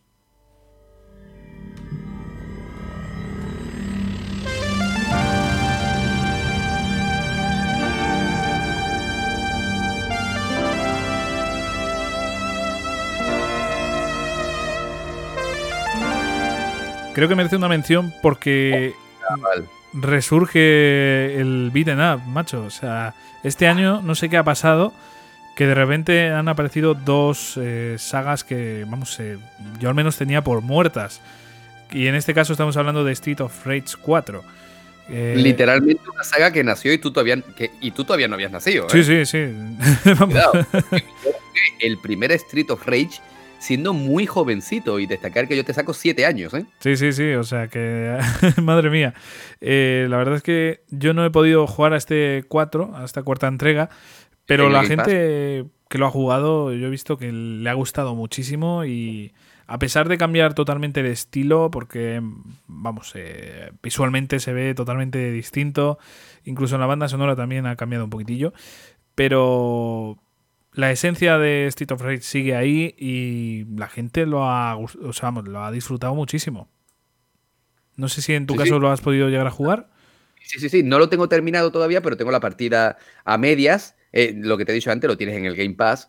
Y, y joder, tío, es, eh, es lo que a mí personalmente, conozco a gente que me han dicho que no les gusta, ¿vale? Que no sigue lo que era Street of Rage, pero joder, es que estamos hablando de un juego de, de Mega Drive, ¿vale? Y, y ahora pues ha salido para la nueva generación, obviamente tendrá que tener algún tipo de añadido, algún tipo de calidad visual distinta del diseño, yo qué sé. Sí, a mí me ha encantado, tío. A mí me ha encantado. Me parece un juego genial.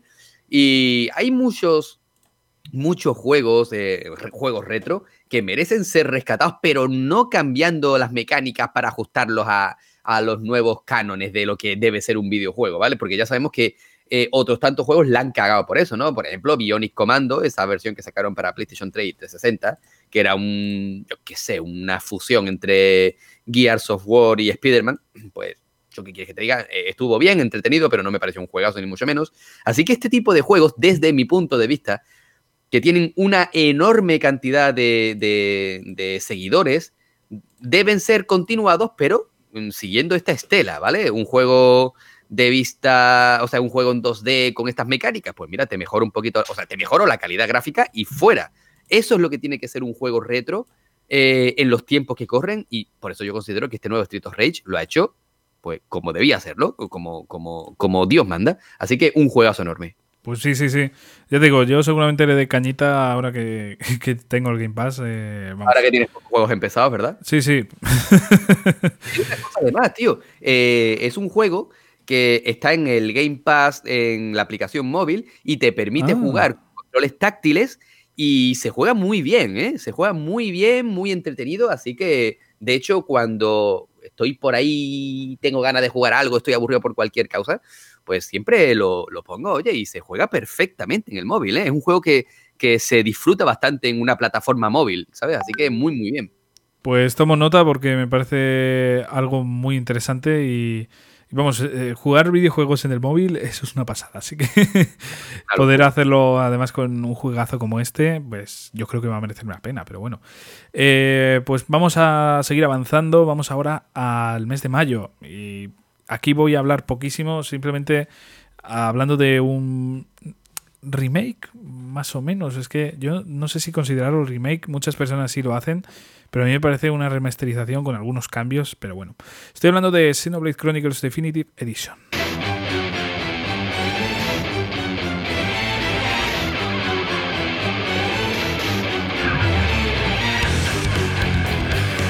Bueno, ya en la banda sonora se puede apreciar que sí que hay cambios. Eh, está remaqueada la, la banda sonora, se nota bastante. Y no sé, tiene otros cambios también a nivel visual. Por ejemplo, el tema de los menús eh, sí que ha cambiado bastante y parece que ha mejorado en ese sentido. Pero después la esencia sigue, sigue, sigue siendo Xenoblade Chronicles. O sea que en ese sentido sí que no sé si llamarlo remake. Pero muchas personas sí que lo llaman remake y, y creo que también tiene sentido, ¿no? Pero bueno. Sí, juego gordo, ¿eh? Juegazo gordísimo. Sí, sí, sí. Eh, yo lo jugué en Nintendo 3DS. En, bueno, la New Nintendo 3DS, vaya lío de, de nombres, macho. Nintendo, no sé qué ostras hiciste con esa consola, pero bueno. Eh, lo jugué en su día, me gustó muchísimo, pero no llegué a conectar tanto con la jugabilidad, me, me echó un poquito para atrás. Y no sé, creo que hoy en día sí que podría disfrutarlo todavía más. Pero la, la jugabilidad, la verdad es que me echó un poquito para atrás en su momento y no. No no- te, te voy a decir, tío, a lo mejor se me, la gente me quiere matar por esto, pero a ver, a mí el juego me gustó, pero a partir de un punto en concreto de la historia que ya me enganchó y quise saber más. Pero para mí, a- que de los tres Xenoblade, si contamos el X, solo he jugado el 1 y el 2, para mí Xenoblade 2 eh, es mucho mejor en todos los aspectos. Y mira, voy a hacer lo que yo ahora quiero llamar un Javi, voy a hacer un Javi. A ver. Y aunque Final Fantasy VIII es mi JRPG o mi RPG favorito, eh, para mí eh, está constantemente en, en- en- en pugna, ¿vale? Por ese primer puesto con Xenoblade Chronicles 2, ¿vale? Porque cuando yo terminé el. que lo jugué este año además, eh, Xenoblade 2 es mi persona 5 para ti, ¿sabes? Ostras, pues yo eso, si me lo vendes así, me cago en la leche. ¿Pero por qué ¿Has no? jugado ¿Y cuál, perdón? El 2, Xenoblade 2, ¿no lo has No, jugado? no, no, no, no. Este no. Chaval, ¿qué te estás perdiendo? Lo que voy a jugar dentro de nada, me cago en la leche. No, no, me, no me puedes vender la- los juegos así, tío. Yo sabía que me iba a gustar, pero no que me iba a obsesionar como, como me obsesioné con Xenoblade 2. ¿eh? Uf. eh, Hay- Hay cosas que están muy feas y es que sexualizan mucho, pero hasta un punto exagerado a los personajes femeninos, ¿vale? Eh, eh, o sea, yo mismo digo, como, y, mi- y mira que soy un hombre, ¿vale? Pero te lo digo, está extremadamente sexualizadas. eh, me parece excesivo, ¿vale? Eso deberían haberlo quitado, que es completamente innecesario. Pero dejando esa tontería a un lado, el juego es un juegazo. Tiene una pedazo de historia y tiene un sistema de combate que a mí me encanta, me flipa. Y si tú te vas a mi Twitter y te vas nada más que a abril, mayo, me vas a ver flipándolo y dándolo todo. ¿eh? Sí, sí, sí, sí. Ya te digo, me llevo con esto en la cabeza, o sea, con ese juego en la cabeza bastante tiempo. Lo que pasa es que no he llegado a encontrarlo barato. Eh, No, no, ni- está, está bastante caro, o sea, está como casi a salida, macho. sí, Entonces, 50 y pico no se los quita nadie. ¿eh? Sí, sí, sí. Entonces, si veo alguna oferta, estoy seguro de que va a caer porque llevo tiempo, bastante tiempo, vamos, interesado en este juego. ¿eh? Lo que pasa es que ya te digo que no ha coincidido. eh, está siempre el orgullo de decir, venga, joder, ya que no lo compré de salida, al menos que esté un poco más barato, pero no hay manera. Entonces, seguramente caiga al precio de salida, madre mía. Maldito Nintendo, cómo te amo y cómo te odio. Pero bueno, eh, lo dicho, Xenoblade Chronicles Definitive Edition. eh, el 1 original, vamos, o sea, no, no, estamos hablando ahora del 2, estamos hablando del Chronicles original. Eh, yo, eh, por lo que he jugado, creo que a nivel de historia os va a encantar a, todos vosotros. Y a nivel jugable, a pesar de no ser quizás mi estilo personal, a muchos de vosotros seguro que os encanta. Así que no, no os perdáis la oportunidad de jugar en la mejor edición que ha habido de, de, este videojuego.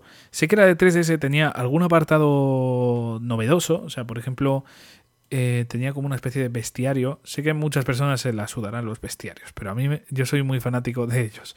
Y concretamente el, el Xenoblade Chronicles tenía un apartado en, el, en 3DS que tú día, digamos que ibas canjeando unas monedas de, la Nintendo 3DS por una lotería, un pachingo, por así decirlo, de, de personajes y, tal de, de Xenoblade. Y eso me, me, molaba muchísimo. Y eso creo que en este sí que no va a estar. Pero bueno, quitando esos aspectos, realmente es un juego totalmente mejorado. Así que bueno.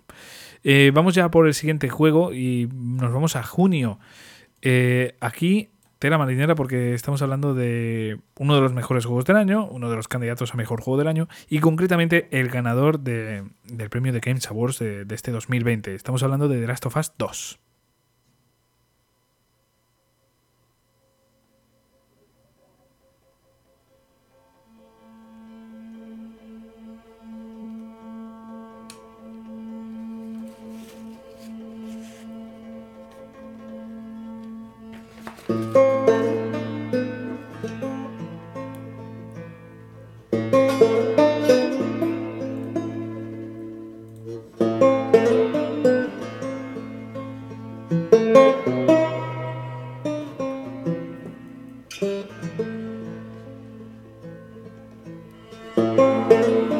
Yo creo que estamos hablando aquí de, un juego que va a pasar a la historia, ya no solo porque haya logrado ser el mejor juego de, este año, 2020, sino porque estamos hablando de un juego que ha sabido hacer las cosas totalmente distintas, que se ha arriesgado muchísimo con, con, este título. Lo fácil, siempre lo he dicho, hubiera sido hacer un juego totalmente distinto, seguir la línea de, de Last of Us 1, tirar para adelante, vender millones y ya está, sin ningún tipo de polémica. Pero este juego eh, ha intentado hacer las cosas de, desde otro punto de vista, literalmente, y no sé, a mí me parece que ha conseguido hacer una obra maestra de, de los videojuegos y estoy seguro de que dentro de 5 o 10 años vamos a mirar para aquí, vamos a decir, no me extraña nada que este haya sido el juego del año. Eh, estoy flipando con The Last of Us 2. O sea, es que estoy seguro de que la gente va a seguir flipando con ese juego. Al igual que se sigue flipando actualmente con, el, con la primera parte, ¿no? Entonces, eh, yo creo que Naughty Dog aquí se arriesgó muchísimo y hizo las cosas de la mejor manera posible, con una historia que de verdad yo creo que me voy a llevar a la tumba, eh, con, no sé, con una forma de hacer las cosas muy buena, una jugabilidad exquisita, eh, con el apartado, por ejemplo, de los zombies, eh, muy, muy, muy... Yo creo que mejorado. Muchas personas dicen que es la parte más floja del juego, pero a mí me ha encantado. Y no sé, es un juego crudo, realista, mmm, que realmente te va a dejar mal sabor de boca. En el, no en el sentido de que sea un mal juego, sino en el, en el sentido que no lo estás jugando disfrutando, pasándotelo bien como Animal Crossing, ¿no? Es un juego totalmente distinto en ese sentido. O como Doom, ¿no? Que antes estábamos sí. hablando que jugar Doom es disfrutar matando demonios, matando todo, pero en este de las Us 2, igual que pasaba con el primero, eh, hace algo que, que, mira, por ejemplo, siendo de la misma compañía, en Uncharted, tú matas a los, a los enemigos y bueno, son masillas, ¿no? Son, bah, me los quito de en medio y continúo, pero tú, estos juegos, tanto el uno como en especial esta segunda parte, te dan a entender que esos enemigos a los que tú te estás enfrentando eh, tienen una vida, tienen un contexto, tienen una razón para estar ahí, e incluso los zombies, como tú dices, sabes que antes eran personas, sabes que tenían una vida, sabes que, lo han pasado mal, ¿vale? Y, te, llevan de la mano eh, a esa espiral de supervivencia gratuita y, y, lo, hace, lo hace estupendamente bien. Así que este de las Sofas 2, al margen de toda la polémica que ha tenido, eh, polémica completamente, desde mi punto de vista, idiota. Eh, se merece haber ganado ese Goti con total diferencia. ¿eh? Sí, aunque, aunque ha tenido rivales de, de categoría de Last of Us 2, por lo que supone, se merece todos esos premios y más, sin duda. Sí, sí, sin ningún tipo de dudas. O sea que no sé, a mí me parece que, insisto, Naughty Dog tomó riesgos eh, que podría haber solucionado perfectamente haciendo otro juego totalmente distinto, sin hacernos pensar tanto, simplemente pues haciéndonos disfrutar de la segunda parte de Last of Us, ¿no? Y es que este juego se podría haber llamado de otra forma totalmente distinta y hubiera colado, ¿no? O sea, incluso con los mismos personajes. Y si te llaman aquí la vida de, de Ellie, por ejemplo, yo que sé, es que no se me ocurre ahora mismo nada, pero te, llaman este juego de otra forma y dices, bueno, pues cuela, cuela como, como obra maestra, ¿no? Por mala suerte lleva por delante de Last of Us y la gente pues esperaba otra cosa. Es, es el único castigo que, que, que tiene ¿no? este videojuego, ¿no? Pero bueno. Aquí gustos, colores, para nosotros no, es una obra maestra, para otras personas no, pues ¿qué le vamos a hacer? Vamos a hablar del siguiente juego. Eh, Bueno, no tenéis nada más que añadir, ¿no? De The Last of Us. No, no, realmente no, realmente no. Es un juego que es fantástico en todos los aspectos y aquel que no lo haya jugado porque por lo que es, por Sí, lo que supuestamente algunos dicen que representan, pues sinceramente que se lo hagan, que se lo hagan mirar y que lo, que lo jueguen otra vez porque es una maravilla y hay que dejar de lado toda la polémica estúpida y disfrutar de un auténtico juegazo. Sí, que esto también fue un tema bastante importante, o sea, hablando de, de los temas del año, creo que la discusión que ha habido con The Last of Us 2 ha sido bestial, o sea, ahí hemos podido ver una comunidad que...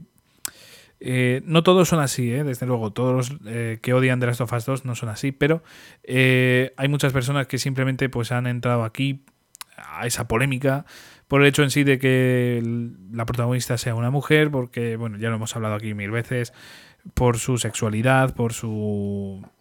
eh, bueno, me refiero por su... eh, por ser lesbiana eh, y por otro tipo de cosas que, que desde luego a mí me parece que es totalmente innecesario hablar de ello A eso me refiero. a día que- de hoy y criticarlo por esas razones. que La, la- la época en la que estamos, el año en el que estamos y que un juegazo así haya gente que decida no jugarlo por ese tema, mm, venga ya, hombre. Venga Sí, ya. sí, sí, a mí me parece gilipollas, pero vamos, a más no poder.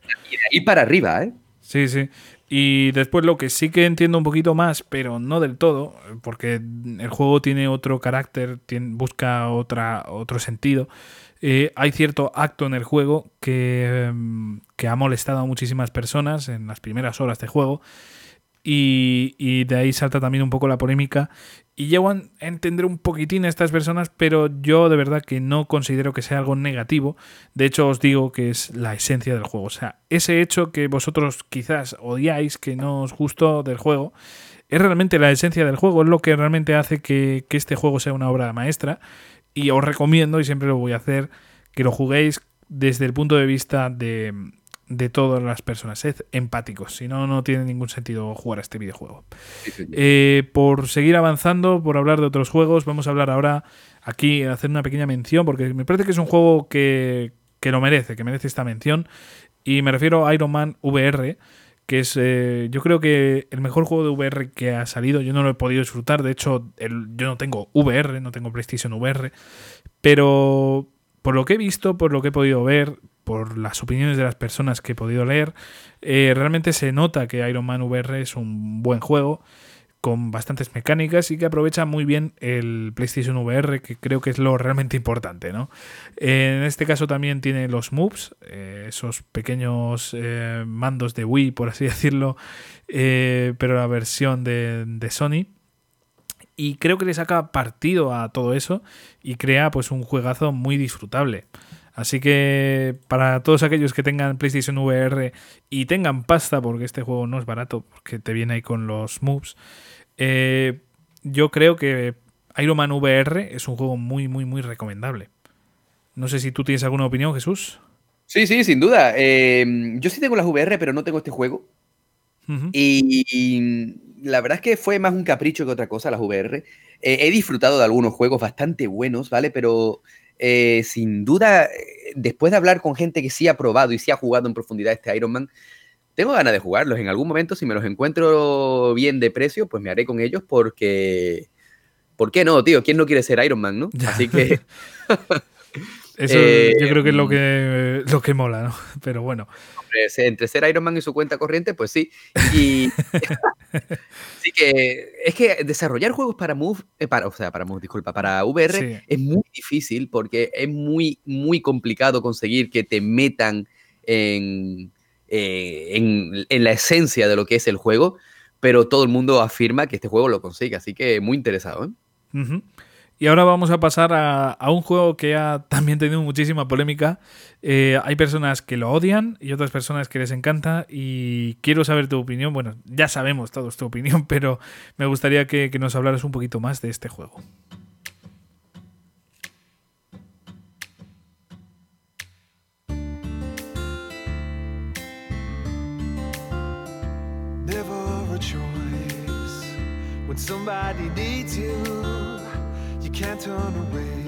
Estamos hablando de la segunda entrega de Deadly Premonition, un juego que no te gusta nada, Jesús, ¿verdad? No, para nada. Mira, te voy a decir una cosa y vamos a dejarnos de tontería.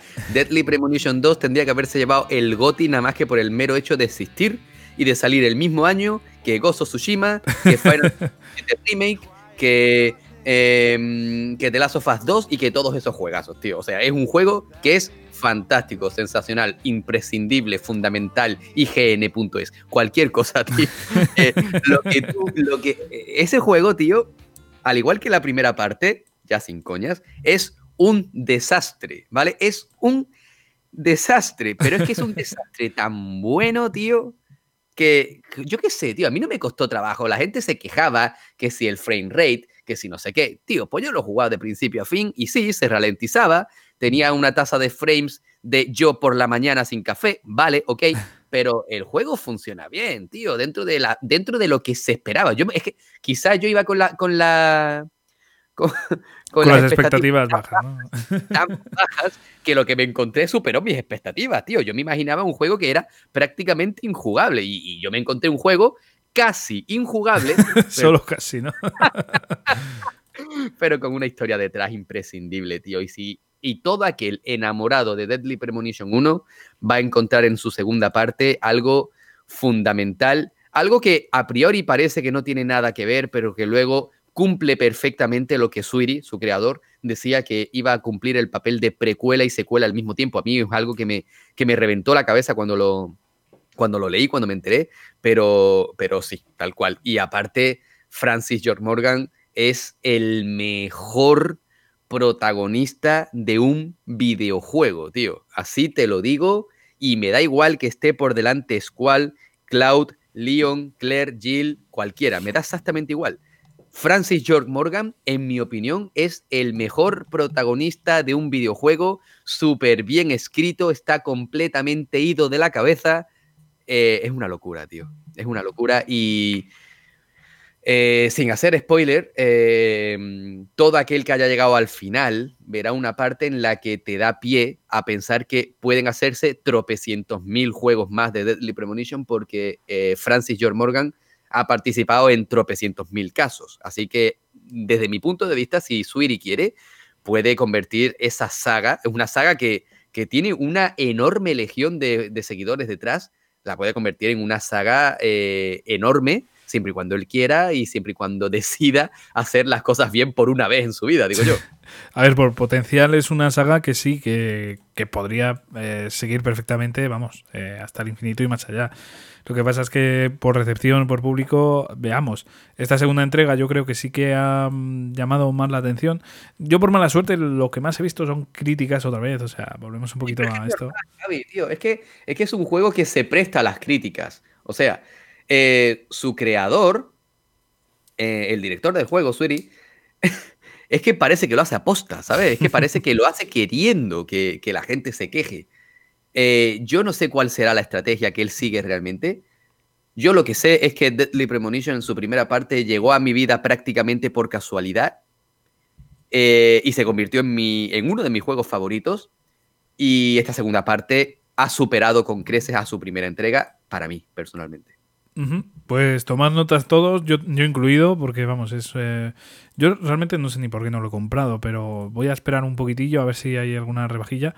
Yo la verdad es que las opiniones negativas en este caso sí que me han marcado, sabiendo yo perfectamente que, que, me va a encantar. Pero bueno, lo he dejado ahí un poquito aparcado y seguramente cuando tenga un huequillo me haga con él, porque vamos, eh, yo creo que merece muchísimo la pena. Eh, pues Jesús, eh, vamos si quieres a por el siguiente videojuego que, que no es ni más ni menos que Ghost of Tsushima.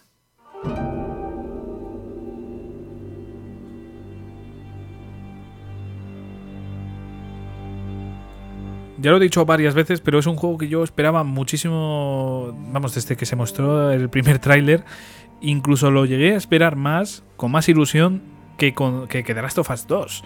O sea, fijaos eh, lo que a mí me había gustado, el estilo, la jugabilidad que, que, nos mostraron en los primeros trailers de Ghost of Tsushima. Y a pesar de ser un juego totalmente distinto a lo que nos mostraron, porque de verdad ves los trailers, ves la misión, eh, vamos, la misión de la que eh, es ese tráiler, de que es ese gameplay, y es un juego totalmente distinto. Se nota que todavía no había terminado el desarrollo. De hecho, estaría ahí en, las, eh, no primeras fases, pero eh, no estaba muy avanzado el juego. Y realmente mi primera impresión con el juego es me encanta, me, gusta, me gusta. Pero según vas avanzando, vas, eh, no sé, metiéndote en ese mundillo de Tsushima, es que me fue flipando cada vez más y para mí es un claro candidato a mejor juego del año. O sea, para mí es un juegazo, uno de los que más he disfrutado, sinceramente, en este 2020. Un juego que, me ha encantado, que lo viví en verano como si fuese, no sé, o sea, si me hubiera pillado eso en cuarentena, me hubiese encantado todavía más, ¿no? Por poder jugar todavía más horas ahí en, el mundo de Tsushima, eh, en, ese, en ese pequeño país. Pero bueno, eh, no sé, mm, yo la verdad es que tengo poco más que decir porque es, me parece un grandísimo mundo abierto. Me encanta toda la ambientación, me encanta toda la jugabilidad y realmente hasta me gusta la historia. O sea, no puedo decir nada negativo del juego. Eso es algo. Mejor, sí. El mejor modo foto de la generación. ¿eh? Sí, sí, sí, sí, sí, sin ningún tipo de duda. La verdad es que también es porque los escenarios se prestan a ello, pero las opciones que dan dentro del juego son muy interesantes, ¿eh? O sea, ya lo hemos comentado en alguna otra ocasión, el hecho en sí de poder mover la vegetación, poder eh, hacer, por ejemplo, viento, por, por ejemplo, poner partículas, poner incluso una banda sonora que te acompañe mientras estás ahí motivando, motivado haciendo la, foto, ¿no? No sé, a mí me parece que sí, eh, el mejor modo foto, ¿eh? Pero aparte, pues eso, el mejor, para mí uno de los mejores al menos eh, mundos abiertos que ha salido hasta la fecha. Sí, sí, sin duda. Y además, eh, lo que ya hemos hablado en otros programas, si te lo tomas como un Assassin's Creed Tsushima, sí, vuela perfectamente. Te vuela, te vuela. Cumple a la perfección su cometido y un maravilloso juego en todos sus apartados. Sí, sí, sí. La verdad es que poca cosa negativa hay que decir, ¿eh? sinceramente. O sea, Yo no tengo nada malo que decir de ese juego. ¿eh? Ya, ya, ya. Yo para mí es uno de los juegos también que más me ha gustado de este año, pero es que sin ningún tipo de dudas. Eh, pues vamos a por el siguiente juego también que nos sorprendía muchísimo porque se mostró unas semanas antes del lanzamiento y, y realmente ha pasado un poquito desapercibido quizás por esa razón, porque no ha dado tiempo a procesarlo. Pero aquí está, Paper Mario.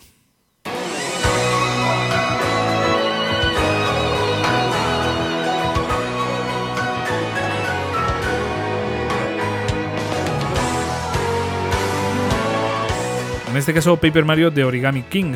Eh, estamos ante un juego muy interesante con unas mecánicas eh, JRPG por turnos extrañas. O sea, de verdad, eh, no se me ocurre ningún símil de, un juego parecido a esto. tenemos que hacer. Es que esto va a ser complejo de explicar, Jesús. Yo no sé si has visto trailers, si sabes un poco a qué me refiero. No porque la saga Paper Mario es una saga que, la tengo bastante olvidada, que no, nunca le he dado una oportunidad y la verdad es que me arrepiento porque sé que hay juegos muy buenos, pero la verdad es que te tengo que dejar a ti que pilotes este tema porque no controlo para nada, vaya. Normal, además que, a ver, si subiésemos de todos los juegos, Jesús, yo no sé qué, estaríamos trallados, ¿no? O sea, si, si hubiéramos jugado a todo, pero la verdad es que Paper Mario eh, es el primero que yo juego, ¿eh? O sea, también te digo, mm, tengo ganas de jugar a los anteriores, sobre todo los primeros que, eran más estilo por turnos, turnos, o sea, vamos, el típico juego, el típico Final Fantasy 7, por ejemplo, o Final Fantasy, iba a decir 8, pero no, o Final Fantasy 9, ¿no?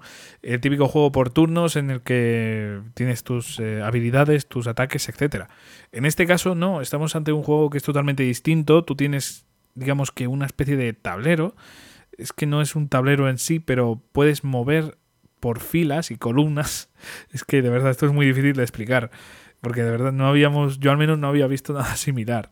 Tienes que ordenar eh, y, a, mejor dicho, alinear a los enemigos en base a los ataques que tú quieras hacer. Por ejemplo, en línea recta tienes las botas y con ellas les atacas en línea recta, les vas saltando uno encima del otro, ¿no?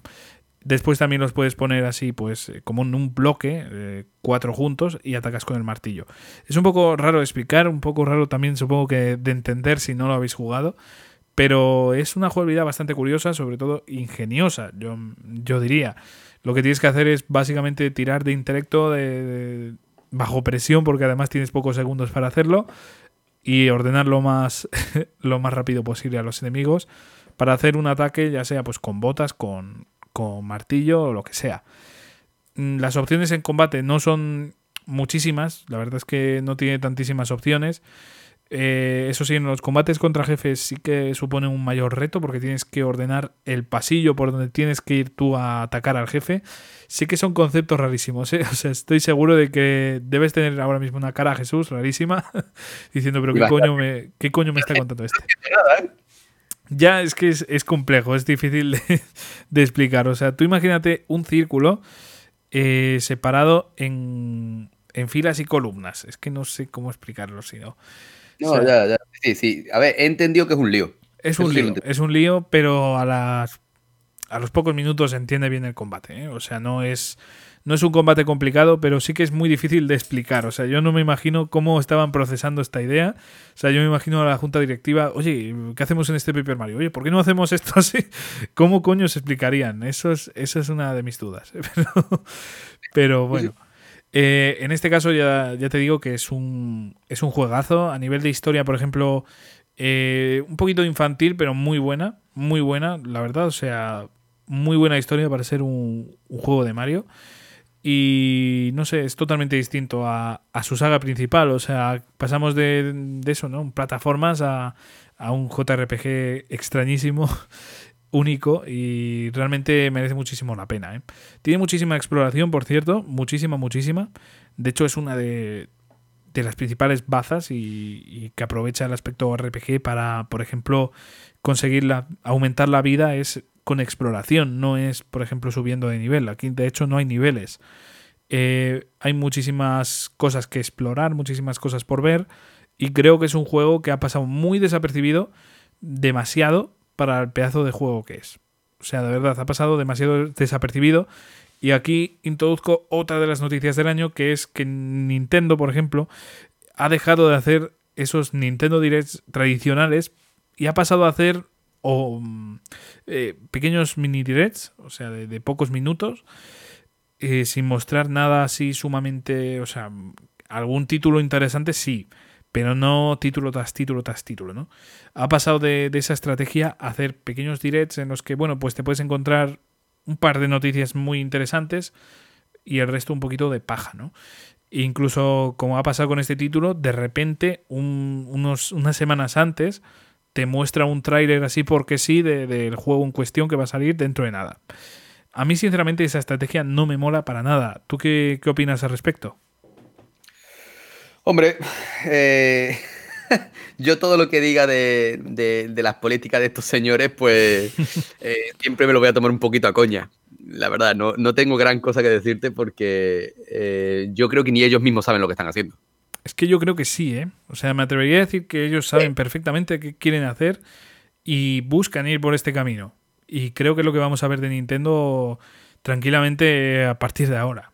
O sea, yo creo que lo que ellos estaban buscando eh, parece que es por el tema de COVID, pero creo que no. O sea, yo creo que es lo que ellos querían hacer desde un primer momento. De hecho, ya habían comentado que querían cambiar su, su forma de trabajar en ese aspecto y casualmente se ha convertido en esto. Y a mí no me mola tanto, no, sé. Eh, eh, eso de, Es que a mí me da la sensación de improvisar, ¿sabes? Sí, sí, sí. Y no me termina de convencer, no sé. Yo, a mí me gusta que, que me den guion, lo que me van a presentar y más o menos que me den alguna sorpresita, pero así como así, no. Yo, este formato nuevo que están adoptando no me termina de convencer. A mí tampoco, y por mala suerte, insisto, creo que lo que vamos a ver eh, bastante, ¿eh? vamos a ver esto bastante y es una verdadera pena. Mm. Pero bueno, eh, vamos a ir ya por el siguiente videojuego que es Battletoads. ya lo decíamos antes, que de repente en este año 2020 han resurgido dos sagas mitiquísimas de, de beaten up. En este caso, Battletoads eh, es un.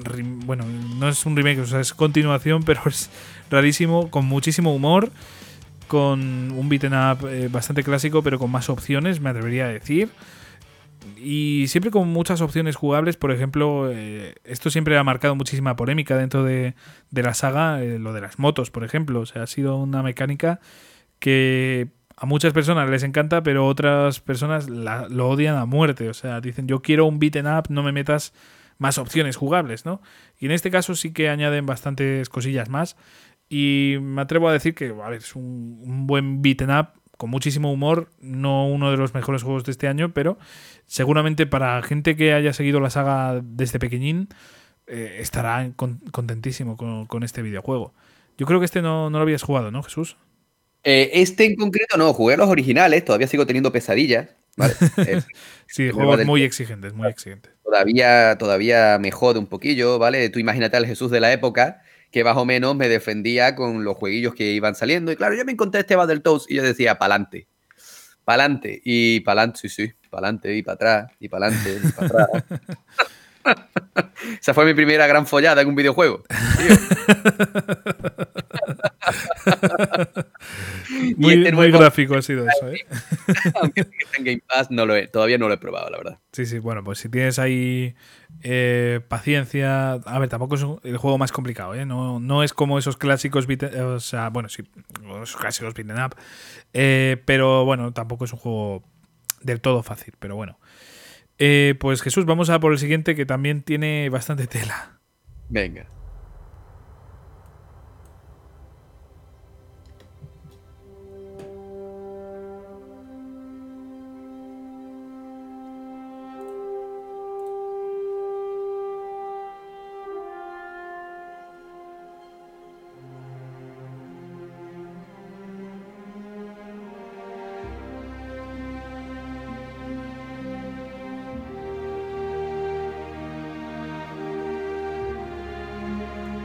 Nos vamos ahora a Avengers, que vamos, es un juego que creo que cualquier amante del cine actual eh, es un juego que al menos ha pasado por su retina y, se lo ha planteado comprar. Eh, estamos hablando de un crossover entre personajes de, Marvel, en este caso pues eh, los Avengers, que son digamos que el grupito dentro de lo que es Marvel, el grupito que va luchando contra, contra enemigos muy poderosos. Y en este caso, pues tenemos el videojuego que personalmente no lo he jugado, me he planteado muchísimo comprarlo y de hecho he estado cerca, así te lo digo Jesús, de pillar la edición especial, o sea, la edición tocha. Eh, he estado cerca, he estado cerca, me lo he planteado muchísimo, pero al ver noticias, al ir viendo cosillas de, este videojuego, se me fueron quitando las ganas, lo reservé, me acuerdo de reservarlo, y justamente cuando salió eh, el videojuego, decidí no comprarlo. De hecho, me acuerdo que me fastidió bastante porque eh, anunciaron poco tiempo después el Super Mario 3D All Stars. Intenté cancelar la reserva de Marvel Avengers para eh, vamos, reservar el, 3D All Stars. Y no me devolvieron el dinero y me fastidió bastante porque no, no, no lo fui a comprar después. La verdad es que me decepcionó muchísimo. O sea, cada vez iba viendo cosas que no me gustaban tanto. A pesar de, yo que sé, me acuerdo de trailers que me dejaron con muchísimo hype, con muchísimas ganas. Pero poco a poco es que se me fueron quitando, se me fueron quitando. Y de pasar de ser de uno de los juegos que yo más esperaba a no comprarlo directamente. O sea, es una verdadera pena lo, el desperdicio que ha tenido este, este videojuego. Es una pena las políticas que ha tenido este videojuego. Por ejemplo, el tema de... Es que esto fue una de las cosas que más me fastidió, sinceramente que dependiendo de la edición que pillabas, podías jugarlo antes o después, ¿no? O sea, podías jugarlo antes del lanzamiento oficial o podías jugarlo después. Siendo un juego con un importante apartado multijugador, sinceramente a mí me pareció que es una estrategia bastante triste y que no me, vamos, no me, no me gustó nada y fue una de las razones, sinceramente, de que no me hiciese con este videojuego. Y mira que cuando probé la, beta esta que pusieron, pues oye, el juego no me desagradaba, un, no me desagradaba, un beat'em up al uso, pero bueno, oye, el hecho de jugar con los Vengadores, pues mola, ¿vale? Sí, sí, sí. Eh, pero ese juego yo me he dicho, es porque he, he, estado a punto de comprarlo muchas veces, pero yo he dicho que yo por ese juego no pago más de 20 euros, tío. Ya, es que por mala suerte, no sé, yo al menos me esperaba otra cosa, me esperaba un juego que mereciese un poquito más la pena, a pesar de que ya te digo que habrá muchas personas que lo estén disfrutando incluso a día de hoy muchísimo, le estén dando caña, pero es que a mí no, no ha pasado de ser un juego que me interesaba mucho a no interesarme nada, o sea que es una, es una verdadera pena porque podría haber sido un juegazo, tenía un potencial impresionante, o sea, pero impresionante, estamos hablando de personajes que yo creo que todo el mundo ama, o sea, todo el mundo que, que le guste, vamos, la, la saga de, de, cine, pues es que de verdad estará flipando. Pero de todas formas, ahí, ahí está, ahí quedó un juego más en, un año repleto de, grandísimos lanzamientos. No sé, eh, tiempo dirá si ha sido un gran juego, si no ha merecido la pena. Aprovecharon la oportunidad de enlazarlo con el mundo de Marvel Spider-Man Sí, a ver, como era un juego multiplataforma, también hubiera sido complicado, pero sinceramente. Claro, claro, exactamente, sí, sí, pero desaprovecharon completamente la oportunidad de hacer algo bonito. Eh, al fin y al cabo, no olvidemos que en el juego, en, Marvel Spider-Man, en los dos que hay ahora mismo, eh, te encuentras la Torre de los Vengadores, sabes que es un mundo en el que los Vengadores existen, aunque se ve que siempre están de vacaciones, los pobrecitos. eh, hubiera estado muy bien, muy bien que hubiese habido algún tipo de, crossover y aunque la versión de PlayStation 4 va a salir Spider-Man, algo me dice que no va a ser el Spider-Man que todos conocemos.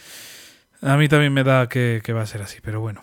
La verdad es que es un potencial desaprovechado que, va a quedar ahí un poco, yo creo que va a pasar al olvido rápidamente. De hecho, ya yo al menos yo no veo a nadie hablando de Marvel Avengers, salvo nosotros en este podcast. leí hace poco que en Steam, Steam fue, Sí, eh, había jugando nada y menos de gente. O sea que ha tenido una, una fuga de jugadores brutal, ¿eh?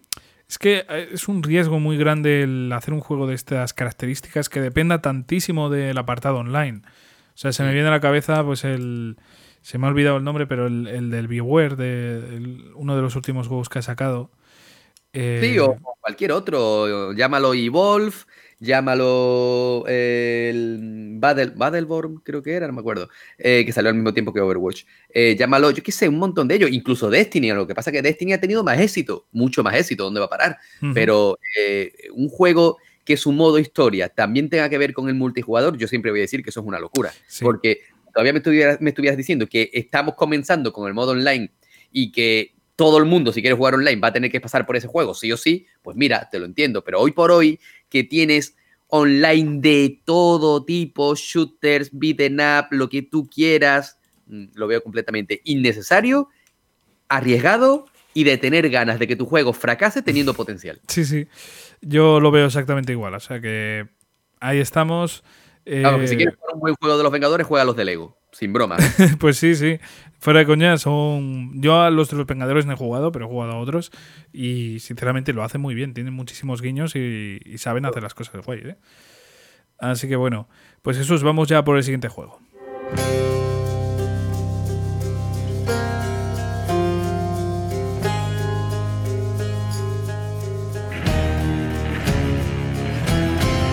Por mala suerte tenemos poco que decir de este, de este videojuego, también candidato a Mejor Juego del Año, estamos hablando de Hades, un juego indie que de verdad creo que ha sido muy importante en este año y que ha gustado muchísimo. Me da pena no poder hablar más de él y hablar con, más datos, pero bueno, ahí queda, ¿no? No sé si tú quieres añadir algo más, eh, aunque estamos un poquito en la misma. es que no lo he jugado, tío. Claro, creo que estamos un poco en la misma. Que, sé que, está teniendo mucho éxito, que la gente está hablando muy bien del juego, pero hasta que no lo pruebe, desgraciadamente no, no voy a poder decir algo. Pero oye, al final eh, yo decía que iba a pasar un poco de ese juego, pero viendo que todo el mundo está hablando de ese juego, tarde más tarde menos me voy a hacer con él, nada más que para saber de qué coño va todo esto, tío. Sí, sí, sí. Y yo te digo, tiene pintaza a nivel jugable, a ti y a mí no nos llama muchísimo la atención, pero Mira, aunque solo sea por la banda sonora que acabamos de escuchar, que es que a nivel de banda sonora está muy bien, ¿eh? Sí, sí. Por lo poco que he escuchado, la verdad es que me ha gustado mucho. Pero bueno, ya, ya hablaremos de él si lo jugamos algún día. Vamos a por el siguiente juego que también trae bastante polémica. Más que nada porque es otra actuación de Nintendo que tenemos que criticar y que hemos criticado mucho. Estamos hablando de, ese pack de, Mario que traía pues tres Marios en 3D súper interesantes. El, Super Mario 3D All Stars. En este caso, bueno, estoy poniendo la banda sonora de Galaxy porque lo siento, es de mis favoritas de, la saga de Mario.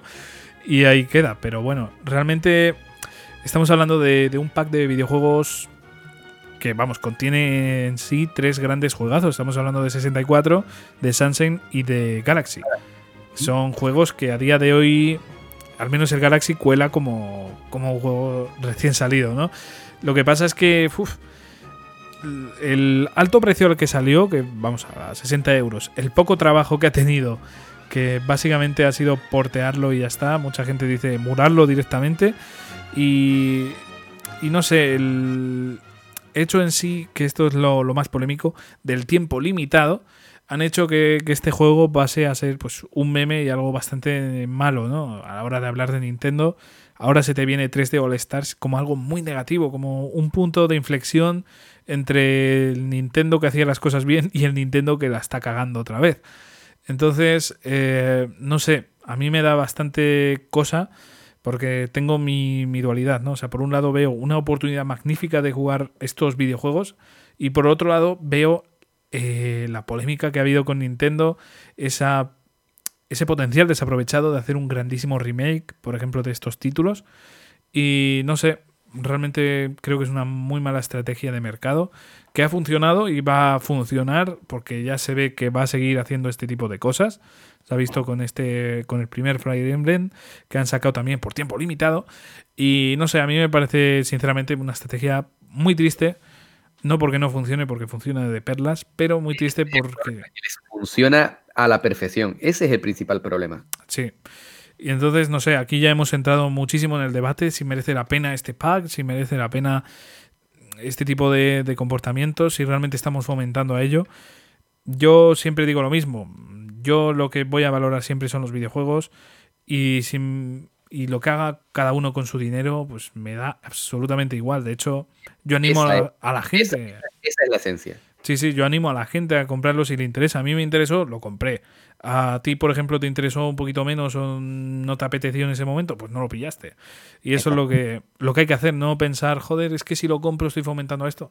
Joder, aquí estamos para disfrutar de los videojuegos y no para eh, tener estrategias políticas.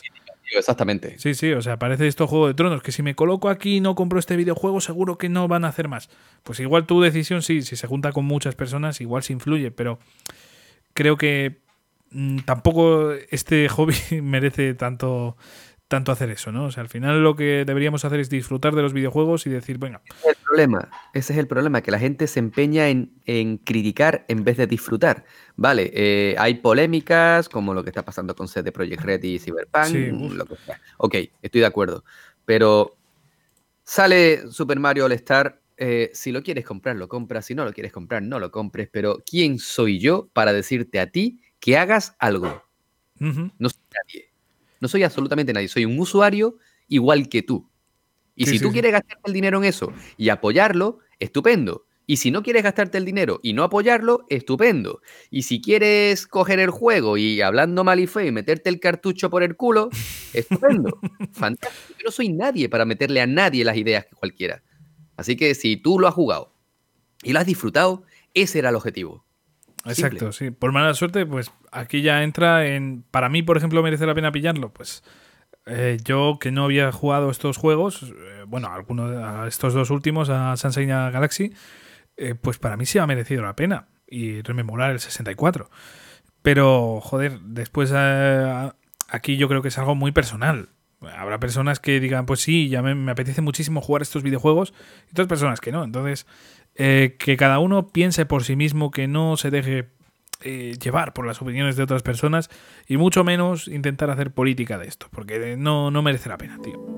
Seguimos ahora con un lanzamiento gratuito, eh, que es bastante curioso, y un lanzamiento que creo que ha gustado muchísimo. A todos los que hemos jugado nos ha molado mucho y lo vemos al menos como un pequeño punto de inflexión en el tema de juegos gratuitos, porque este juego salió tanto en móvil, salió tanto en PlayStation 4 y salió incluso, pues yo qué sé, yo lo estoy jugando en el iPad. Eh, no sé, a mí me parece muy, muy interesante y es un juego con muchísimo potencial, con muchísimas opciones y, ya, os digo, es que es totalmente gratuito. O sea que estamos hablando de, un maldito juegazo. Eh, aparte, bueno, a nivel de historia, a nivel de ambientación, a nivel de jugabilidad, está muy pulido, está muy bien. Entonces, yo creo que, que muy, muy, muy recomendable, chicos. Muy, muy recomendable. Jesús, tú lo habías jugado, ¿verdad? Sí, sí, lo he jugado. No lo he, no he jugado en profundidad, pero este Genshin Impact es una auténtica maravilla y el camino a seguir por muchas compañías para lanzar X videojuegos porque si tú a mí me dices que este juego se ha vendido por 70 pavos, me parece completamente normal y razonable. Y en cambio decidieron continuar con esa filosofía que siguen muchos juegos de móvil, de ese free to play o, al menos de, ese sistema encubierto de pago, pero enmascarado con algo gratuito. Sí, que sí porque al final lo que haces es comprar, eh, por ejemplo, chismes para invocar y todo ese tipo de cosas. Ahí es donde te pillan, sí, sí. Jugar más, pagas por él, me parece perfecto. Oye, perfectísimo. Y es un juego con una calidad brutal, sobresaliente. Conozco a mucha gente que está muy enganchada a ese Genshin Impact. Eh, no lo he jugado más porque digo, joder, tío, tengo otros tantos juegos para jugar, este, prefiero centrarme en otros, pero me parece estupendo y, una maravilla de título. Y es que además lo van ampliando poco a poco, o sea, mm, yo he vivido actualizaciones y tal de repente de historia y es que mola mucho vivir ese, ese apogeo, ¿no? O sea, esa... Eh, no sé, este estado de que vayan ampliando las cosas, a mí me, ha molado mucho. Lo he dejado actualmente porque ya estoy saturadísimo, pero, pero yo estaba jugando hasta, hasta este mes de diciembre, ¿eh? lo, lo, estaba jugando a tope. Vamos a por otro juego de, en este caso de Crash Bandicoot, porque ha resurgido, macho. Otra grandísima saga de plataformas, mira que estamos hablando de beaten ups, pero es que esto yo creo que llama todavía más la atención. Un nuevo Crash y además un Crash que ha gustado muchísimo y un Crash que ha sabido hacer las cosas eh, como nadie, o sea, de verdad yo creo que ha gustado tantísimo como ha podido gustar el 2 en su día, el 3, no sé, creo que ha ido por muy buen camino y creo que a la gente le apasiona. Yo todavía no lo he jugado, me parece que en tu caso tampoco, Jesús. Pero seguro que lo tenemos, al menos en mi caso, en el radar y algún día va a caer. Sin duda, sin duda. Tarde más tarde menos lo voy a pillar. Porque, a ver, es Crash Bandicoot. Son juegos que son diversión asegurada. Eh, no, nadie juega Crash o Spiro por su historia, juega por lo que supone, ¿no? Por la jugabilidad. Así que muy contento con que Crash siga vivo eh, con ese Insane Trilogy, el Crash Team Racing Remake, este nuevo eh, Crash 4 4 se llama, ¿no? Eh, sí, It's About Time. O sea, es Crash Bandicoot 4 y It's About Time. Vale, perfecto. Pues me parece fantástico y ahora lo que espero es que continúen esta misma senda. Eh, Spiro, eh, Ratchet y Clank nunca se ha bajado del tren, pero yo necesito, porque necesito un Jack and Duster nuevo, tío. Bueno, pues eh, a ver si, si cumplen tu, tu deseo. Yo lo veo bastante lejos, pero bueno, quién sabe, ojalá. Naughty Dog ya se ha quedado tranquilo, ya te ha sacado todos los Uncharted que quería sacarte en principio, con The Last of Us tres cuartos de lo mismo. Oye, el siguiente paso, o bien IP nueva o rescatar Jack, ¿eh? Y viendo lo que están consiguiendo y lo esperado que es este nuevo Ratchet y Clank, oye, no me extrañaría lo más mínimo que decidan subirse al carro de nuevo de estas sagas de, mascotas de empresa y ya que está triunfando Crash, que a Spiro no le ha ido mal, y que Ratchet y Clank sigue en sus 13, pues oye, a mí me parecería un movimiento bastante inteligente. Pues sí, a ver si, si hay alguna noticia. La verdad es que como no se sabe nada, lo veo complicado, pero bueno.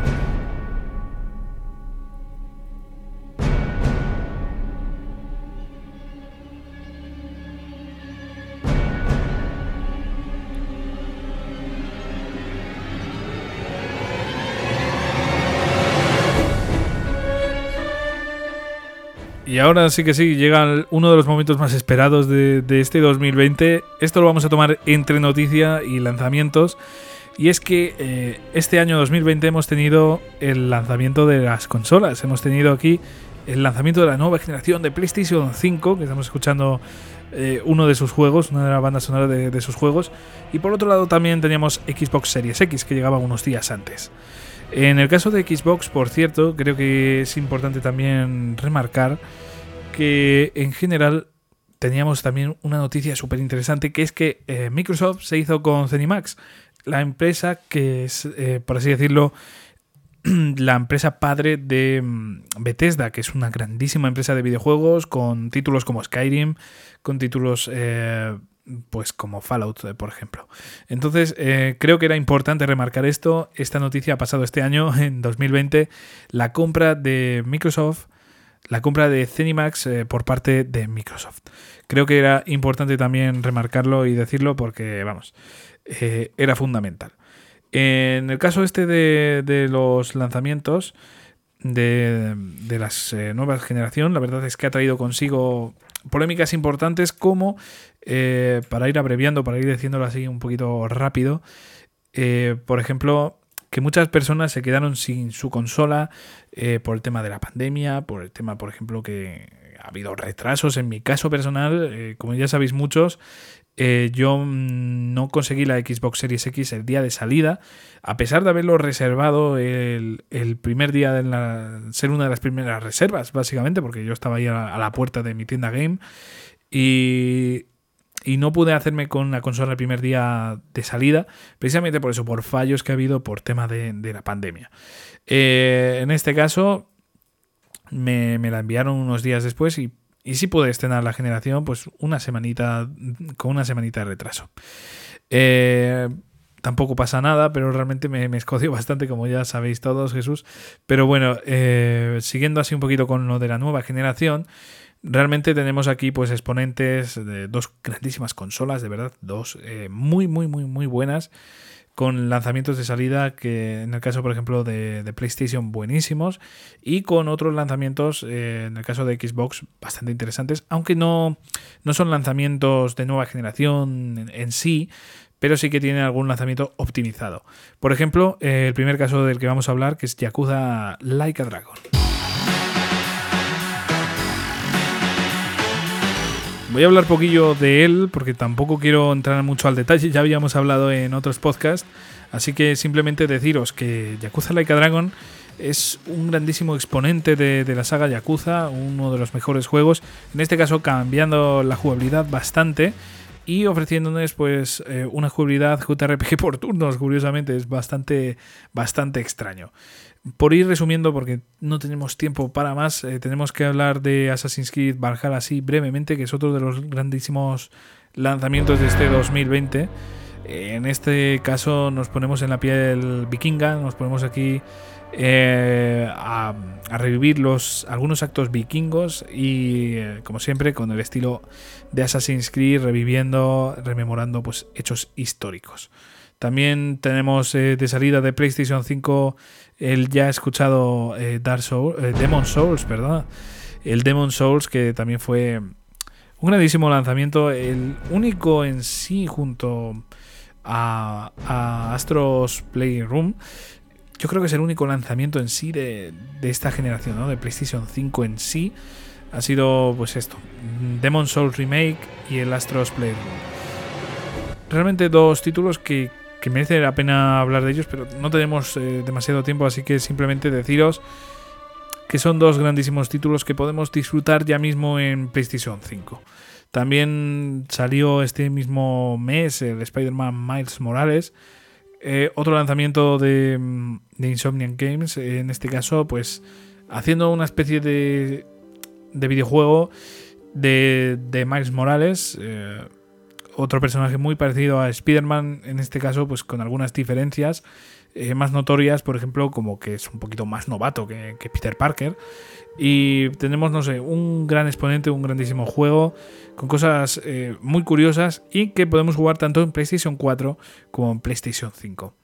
También tenemos el Astro's Room, que ya he comentado, que es junto a Demon Souls eh, realmente los únicos juegos de salida de PlayStation 5 de, vamos, de nueva generación, de hecho, porque Xbox Series X no ha tenido en sí ningún juego que solo sea para Xbox Series X.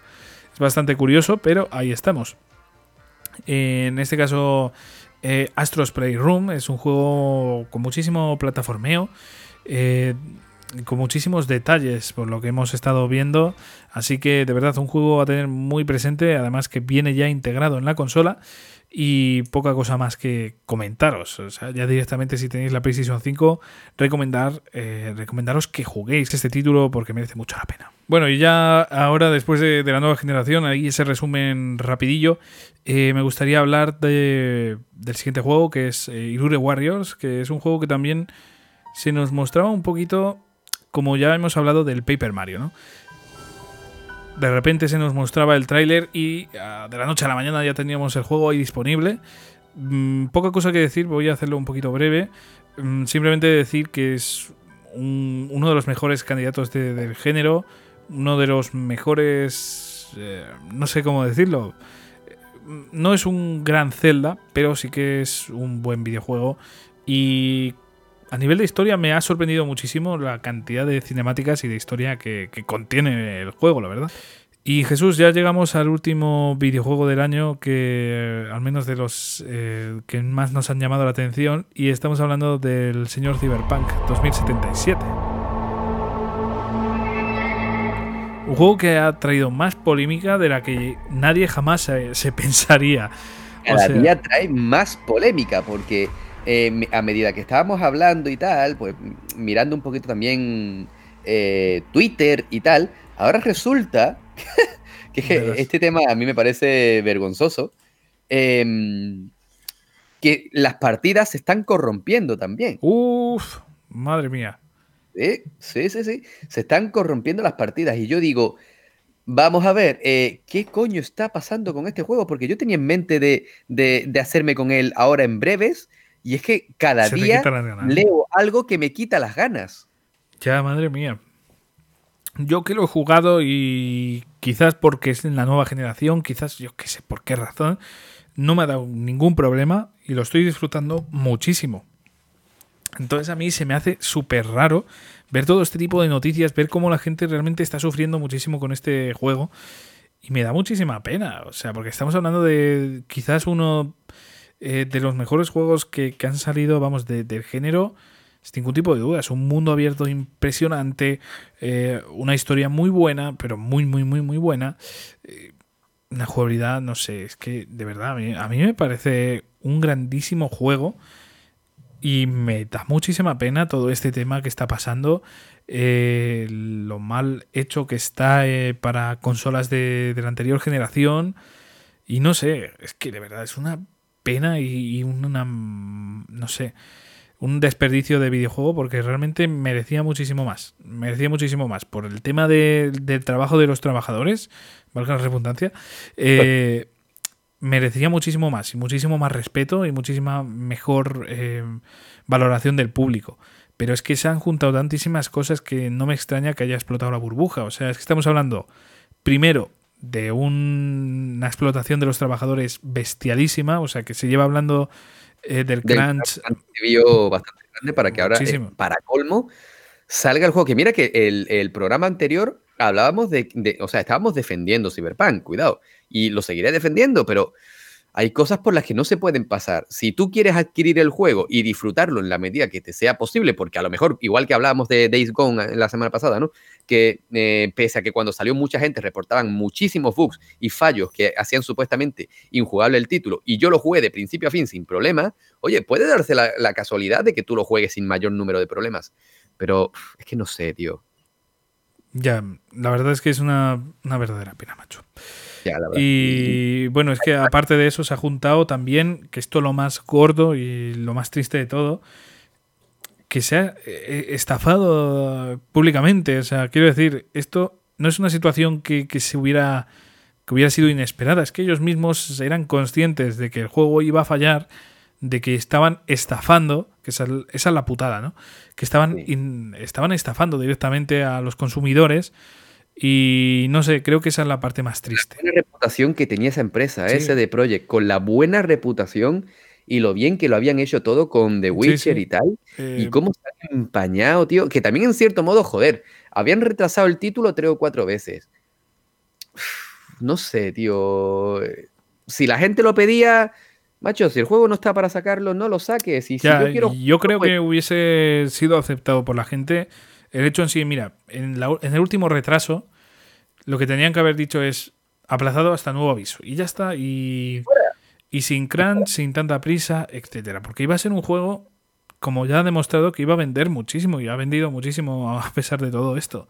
Exactamente, que, es que esta es la cosa, que es que se sigue vendiendo. ¿vale? Claro, claro. Se sigue vendiendo. El otro día, sin ir más lejos, lo tuve en mis manos para llevármelo y estaba a punto, estaba yendo a línea de caja, pero me eché atrás, tío. Digo, tío, no es el momento. Dentro de un mes, un par de mesecitos, voy a darle un tiempo para que lo arreglen. Claro. Cuando lo arreglen, lo compro, tío. ¿Sabes? Esa fue mi, mi, mi idea. Y la verdad es que a menos que me lo encuentre de cara y no me resista, en principio me voy a intentar resistir. Y si me lo tengo que comprar para enero o febrero, que yo calculo que ya habrán metido más parches, pero es que claro, vamos a ser realistas con una cosa. Y es que el crunch ha sido heavy. Pero es que yo no me quiero imaginar cómo tienen que estar estos chavales ahora mismo, ¿eh? Sí, sí, tú imagínate haber trabajado, ver ya la luz al final del túnel de decir, venga, ya hemos terminado el proyecto, ya por fin vamos a poder descansar y de repente ahora la presión que deben tener, lo mal que se deben sentir porque su juego ha sido, no sé, una decepción. Yo creo que la mayor decepción que hemos visto en los últimos años o, de- o ya directamente de siempre, ¿no? Porque había muchísimas expectativas aquí, la gente tenía muchísimas ganas y, y la decepción que ha sido para todos ellos, que sobre todo que no lo han jugado en las condiciones óptimas, porque ya te digo, en, en PC, según tengo entendido por amigos, va muy bien. En, y en consolas de nueva generación, al menos en la Xbox Series X, va muy bien. Va muy bien. No hay ningún tipo de problema. Lo que pasa es eso, que no puedes sacar una versión de la anterior generación si no está preparada. Yo, eh, sinceramente, lo que hubiera hecho es esperar a que estuvieran todas preparadas o sacarlas eh, que ya estaban optimizadas, porque de verdad es, es un fracaso, es un fracaso haber sacado estas versiones que, que me da mucho coraje, me da mucho coraje, pero bueno. Es una pena, es una pena porque podrían, es que se podrían haber coronado, Sí. podrían haber coronado y, y lo que han hecho ha sido echarse tal cantidad de tierra en lo alto que, bueno, ellos sabrán lo que hacen. Pues sí, pues sí. Y bueno, pues aquí ya lo vamos dejando. Pero antes te tengo que preguntar, Jesús, dime rápidamente cuáles eh, son los juegos que más has disfrutado, sean o no, de este 2020. En este, en este año, ¿cuáles son los juegos que más has disfrutado? Pues mira, eh, te voy a decir, te voy a decir dos, ¿vale?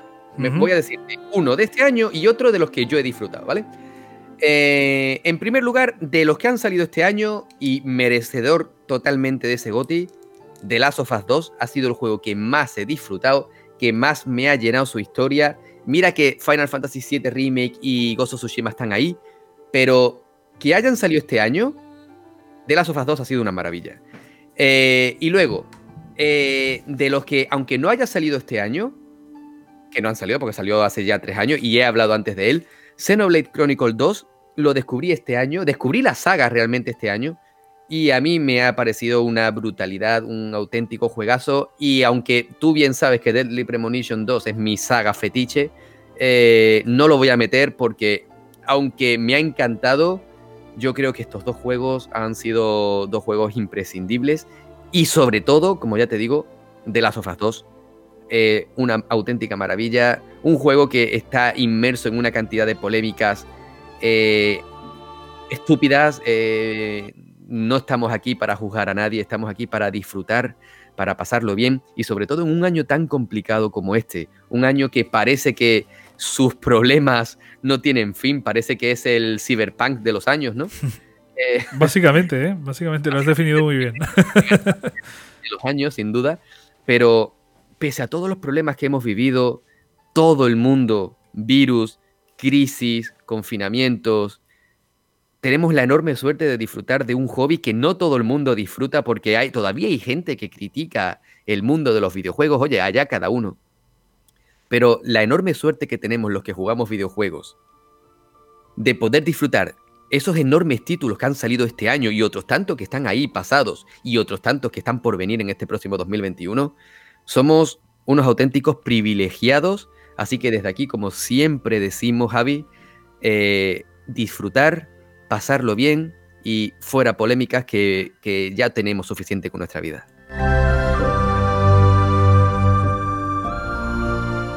A ver, voy a decir yo los juegos que más he disfrutado, sean de este año, sean de, años anteriores.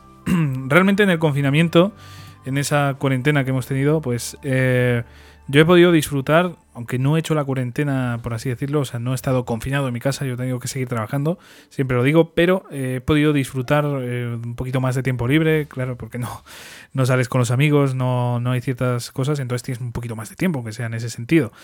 Entonces, eh, sí que he podido disfrutar y tener más tiempo para jugar mm, videojuegos.